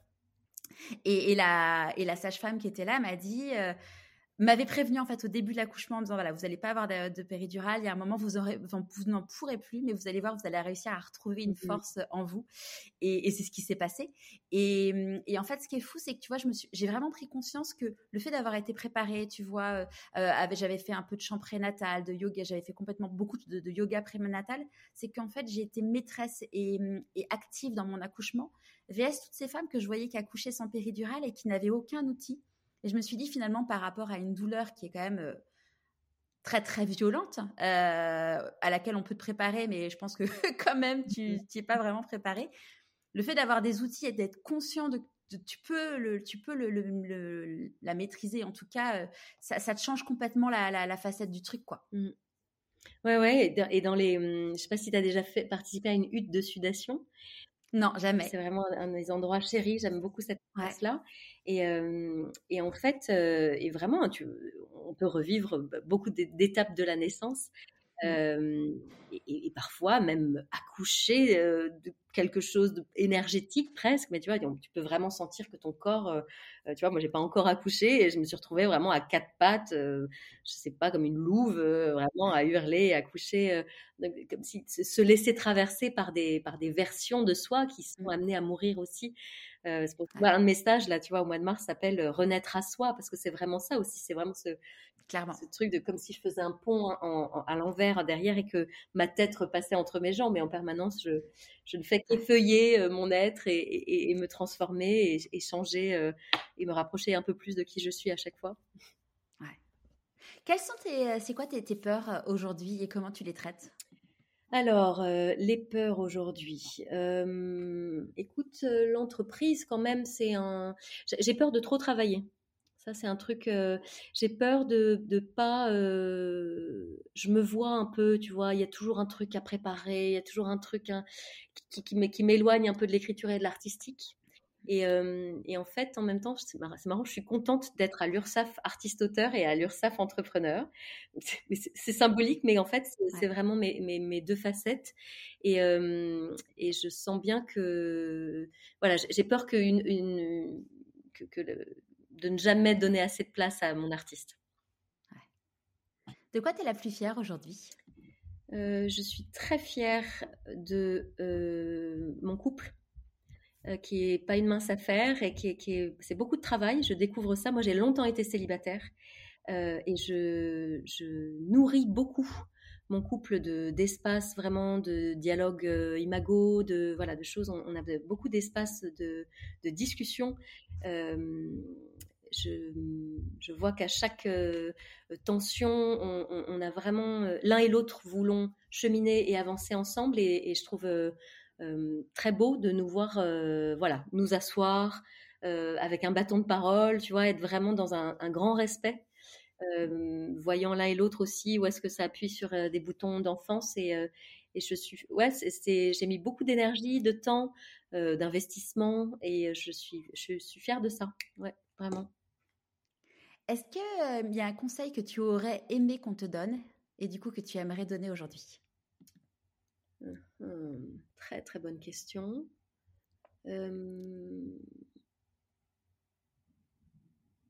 Je, trouve vraiment très important de dire aux gens, ouais, oui, oui, j'aurais aimé vraiment qu'on me dise et qu'on me répète que ce que j'ai à dire est très important. Et que ma voix vaut d'être entendue et que, que je ne le dirai pas de la même manière que quelqu'un d'autre. et vraiment, ça, c'est hyper important au moment où, pour qui que ce soit d'ailleurs, qu'on te dise, mais attends, il y a plein de podcasts de développement personnel, mais attends, il y a plein de, attends, il y a 200 000 coachs, attends, on s'en fout en fait. C'est vraiment toutes les vibrations. et ce que je dis, je vais le dire avec l'expérience que j'en ai et J'aime beaucoup ça, le point de vue d'auteur, en fait. Je trouve ça vraiment très important. Et que qui que ce soit à l'abribus euh, euh, a quelque chose à dire. C'est bien ça, d'ailleurs, le problème des réseaux sociaux, c'est que tout le monde a un truc à dire et, ça devient un peu foire d'empoigne. Euh, et en même temps, je trouve quand même assez super que tout le monde puisse s'exprimer. C'est euh, Christine Michaud, je ne sais pas si tu la connais. Euh, euh, et Christine disait qu'en fait, il y a eu un moment qui a été assez marquant dans sa vie. C'est c'est un éditeur qui lui a dit, elle a, dit, elle a discuté avec un éditeur et il lui disait mais pourquoi t'écris pas? Et donc elle, elle avait répondu mais en fait tout a déjà été écrit sur ce sujet-là. Et il lui a dit oui mais pas par toi. Et, en effet, tu vois, parfois il y a des gens qui me disent oui, mais vous êtes concurrent, machin. Je dis en fait non, parce que finalement, on a tous en effet notre histoire, notre notre prisme. Et, tant mieux qu'il y ait une diversité de podcasts sur le développement personnel et, tant mieux qu'il y ait une diversité de, programmes parce que finalement, chacun va pouvoir se reconnaître dans tel ou tel programme. Et puis aussi, chacun va pouvoir écouter plusieurs podcasts. Et, euh, en fait, c'est la somme de, tous les messages qui va faire que euh, ça va faire cheminer, en fait. Ah oui, puis vraiment, je trouve que euh, tout, moi, tu vois, par exemple, avant d'aller à une formation, etc., je vais vraiment écouter l'énergie des gens la voix, c'est hyper important, la manière dont ils disent les choses, leur posture. Et, je trouve ça super qu'il y ait plein d'espaces où on puisse dire Attends, tiens, je vais aller écouter, je vais aller un peu goûter de son énergie. Ça me plaît, ça me parle, ou pas du tout, mais peut-être que ça va parler à quelqu'un d'autre. Il y a plein de gens qui font plein de bien à plein de gens. Donc, ça, c'est super. C'est quoi le meilleur conseil qu'on t'ait donné euh, Revois tes enjeux, tout le temps. Quels sont tes enjeux? Euh, Et c'est mon amie Alexandra Huguetto que je remercie ici et qui, m'a vraiment fait prendre conscience euh, de l'enjeu, en fait, vraiment de l'enjeu. Euh, avec Alexandra, on s'est fait une liste des, livres qu'on aurait à écrire et quand on a atteint 15 livres chacune, on s'est dit qu'en fait, c'est un énorme enjeu. c'est pas, pas, juste en fait écrire des, c'est, ça s'appelle une carrière en fait. Donc, donc voilà, donc c'est un peu le, mais de, de, prendre en fait l'enjeu de quelque chose euh, plutôt que de juste se dire allez on sait un projet après un autre etc mais c'est quel est l'enjeu pour moi? Euh, ça c'est très éclairant. Dès que dès que dès que j'ai quelque chose qui m'est proposé ou que j'ai une idée je me dis ah, ok est-ce que ça sert vraiment mes enjeux là pour moi? Et, chaque année je peux avoir des enjeux différents évidemment. Ouais. Mm. et c'est un bon c'est un bon lien avec ma question d'après sur c'est quoi tes prochains défis? Alors vraiment donc l'écriture à fond l'écriture à fond, je voudrais lancer une formation en ligne autour vraiment de, des constellations et de. Alors, pas, pas faire des constellations, il y aura évidemment des rituels, etc. Mais je voudrais vraiment travailler sur, sur l'arbre, voilà, sur, sur son arbre, sur et puis parce que je, voilà, je crois que j'ai vu deux trois petites choses que j'ai pas vues ailleurs justement et que euh, et que j'aimerais vraiment euh, apporter sur euh, justement quelque chose davantage d'aller dans la gratitude pour les ancêtres plutôt que de voilà de les voir comme des poids énormes. ça, j'aimerais bien une, belle formation en ligne et puis mais... pour accompagner du coup les personnes, pas les accompagnants, mais pour accompagner.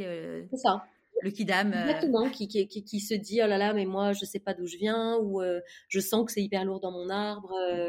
Euh, oui, oui, oui, de, vraiment de, de, gens qui voudraient cheminer quand même un peu avec voilà ces lignées de femmes, ces lignées d'hommes, le travail aussi. Les constellations, c'est extrêmement transversal. Hein. On peut aller regarder, on peut consteller une endométriose, on peut consteller, enfin voilà, une maison qui se vend pas, un projet, un livre qu'on écrit aussi pour savoir où va aller le voilà. D'aller quand même. Euh, j'ai beaucoup, beaucoup de rituels et beaucoup de, de, transmissions sur ces sujets-là. Donc, ça, ça j'aimerais bien. J'aimerais bien. Ça, c'est un, des trucs que j'aimerais faire. Et puis, euh, oui, oui. puis, personnellement, on, va, on verra bien. ouais. Est-ce que tu as un conseil de lecture? Un conseil de lecture. Alors moi, un, un, de mes, tu vois, je l'ai devant moi. Euh, un des bouquins que j'adore, c'est La magie de voir grand. Qui est vraiment, voilà, c'est un bouquin un peu de, coaching, mais que j'aime beaucoup. J'aime beaucoup aussi qu'est-ce que je pourrais vous donner? Si, j'aime beaucoup, je, l'ai ressorti l'autre jour, c'est Trembler mais oser, qui est vraiment un, pareil, c'est un petit best-seller, c'est un petit bouquin, mais ça c'est super même à, offrir à quelqu'un qui se lance. le Trembler mais oser, il est, c'est, Suzanne Jeffers, je crois que c'est de mémoire. C'est un, petit bouquin qu'on m'avait offert et que, et que, ouais, que j'aime beaucoup offrir aussi. La, dernière question du podcast, c'est euh, qui je pense va te faire sourire, c'est à qui as-tu envie de dire merci et pourquoi? Je vais dire merci à un paquet de gens. Euh, eh bien, je crois que j'ai vraiment. Alors, tu sais quoi? J'ai envie de remercier. Euh, je vais remercier mes parents. Ça fait un peu festival de Cannes. mes parents, je leur ai écrit une lettre de gratitude l'été dernier à l'un et à l'autre, vraiment en choisissant de ne me concentrer que sur justement les jolies choses, que sur les roses et pas sur les épines. Les épines, je les ai traînées allègrement, voilà, dans des moments un peu festen, à plein de reprises, voilà, pendant des repas. Et en fait, de, je, les vois aujourd'hui vraiment. Je crois qu'on pourrait presque s'appeler par nos prénoms. Tu vois, de, vraiment comme des adultes auxquels il a été donné de me donner la vie. Euh, mais on n'a plus du tout ce rapport euh, très euh, vertical, voilà. Et il y a quelque chose où je les ai vus, j'ai eu la chance de passer deux, trois jours toute seule avec eux juste avant les fêtes.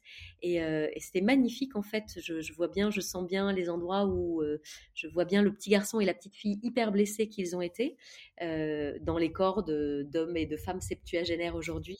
Et, et j'ai trouvé ça hyper beau, en fait, de les de les, de, les entendre euh, me parler de la vie malgré tout. Euh, et j'ai beaucoup mieux compris.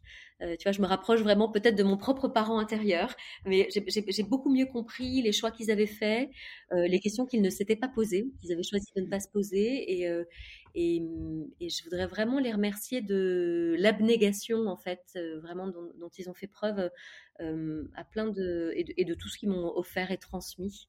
ouais, j'aime bien. Je ne jamais remercié dans un podcast, mais en fait, quand même, quand même, merci papa, merci maman. Merci beaucoup Anne. Merci à toi. Et pour retrouver euh, du coup euh, tous les liens, je les mettrai sur le sur le blog et sur Instagram. Et tu peux nous, nous donner du coup euh, juste deux trois infos si les gens veulent connaître mieux ton travail. Voilà, donc encore mieux. Mon site internet c'est annecazobon.com, c'est a z a u b o n. je suis sur Instagram, sur Merci un inconnu en compte Instagram et sur Facebook aussi. Et puis voilà sur mon compte personnel. venez venez m'envoyer vos belles histoires de gratitude. Euh, je vous accueille volontiers dans euh, mes stages, mes retraites, euh, ou pour faire un pas de plus vers vous, volontiers. Merci Charlotte pour cet échange. Avec grand plaisir, merci Anne. J'espère que ce nouvel épisode vous aura plu. Je vous mets tous les liens sur le blog pourquoipasmoi.co. Je vous donne rendez-vous dans deux semaines avec une autre femme hors du commun. Après avoir été SDF et toxicomane, Ashley est aujourd'hui maman solo et entrepreneuse. Si le podcast te plaît, abonne-toi sur ta plateforme d'écoute préférée et laisse-moi un message et un commentaire sur Apple Podcast. Je te dis à vendredi dans la newsletter de Pourquoi pas moi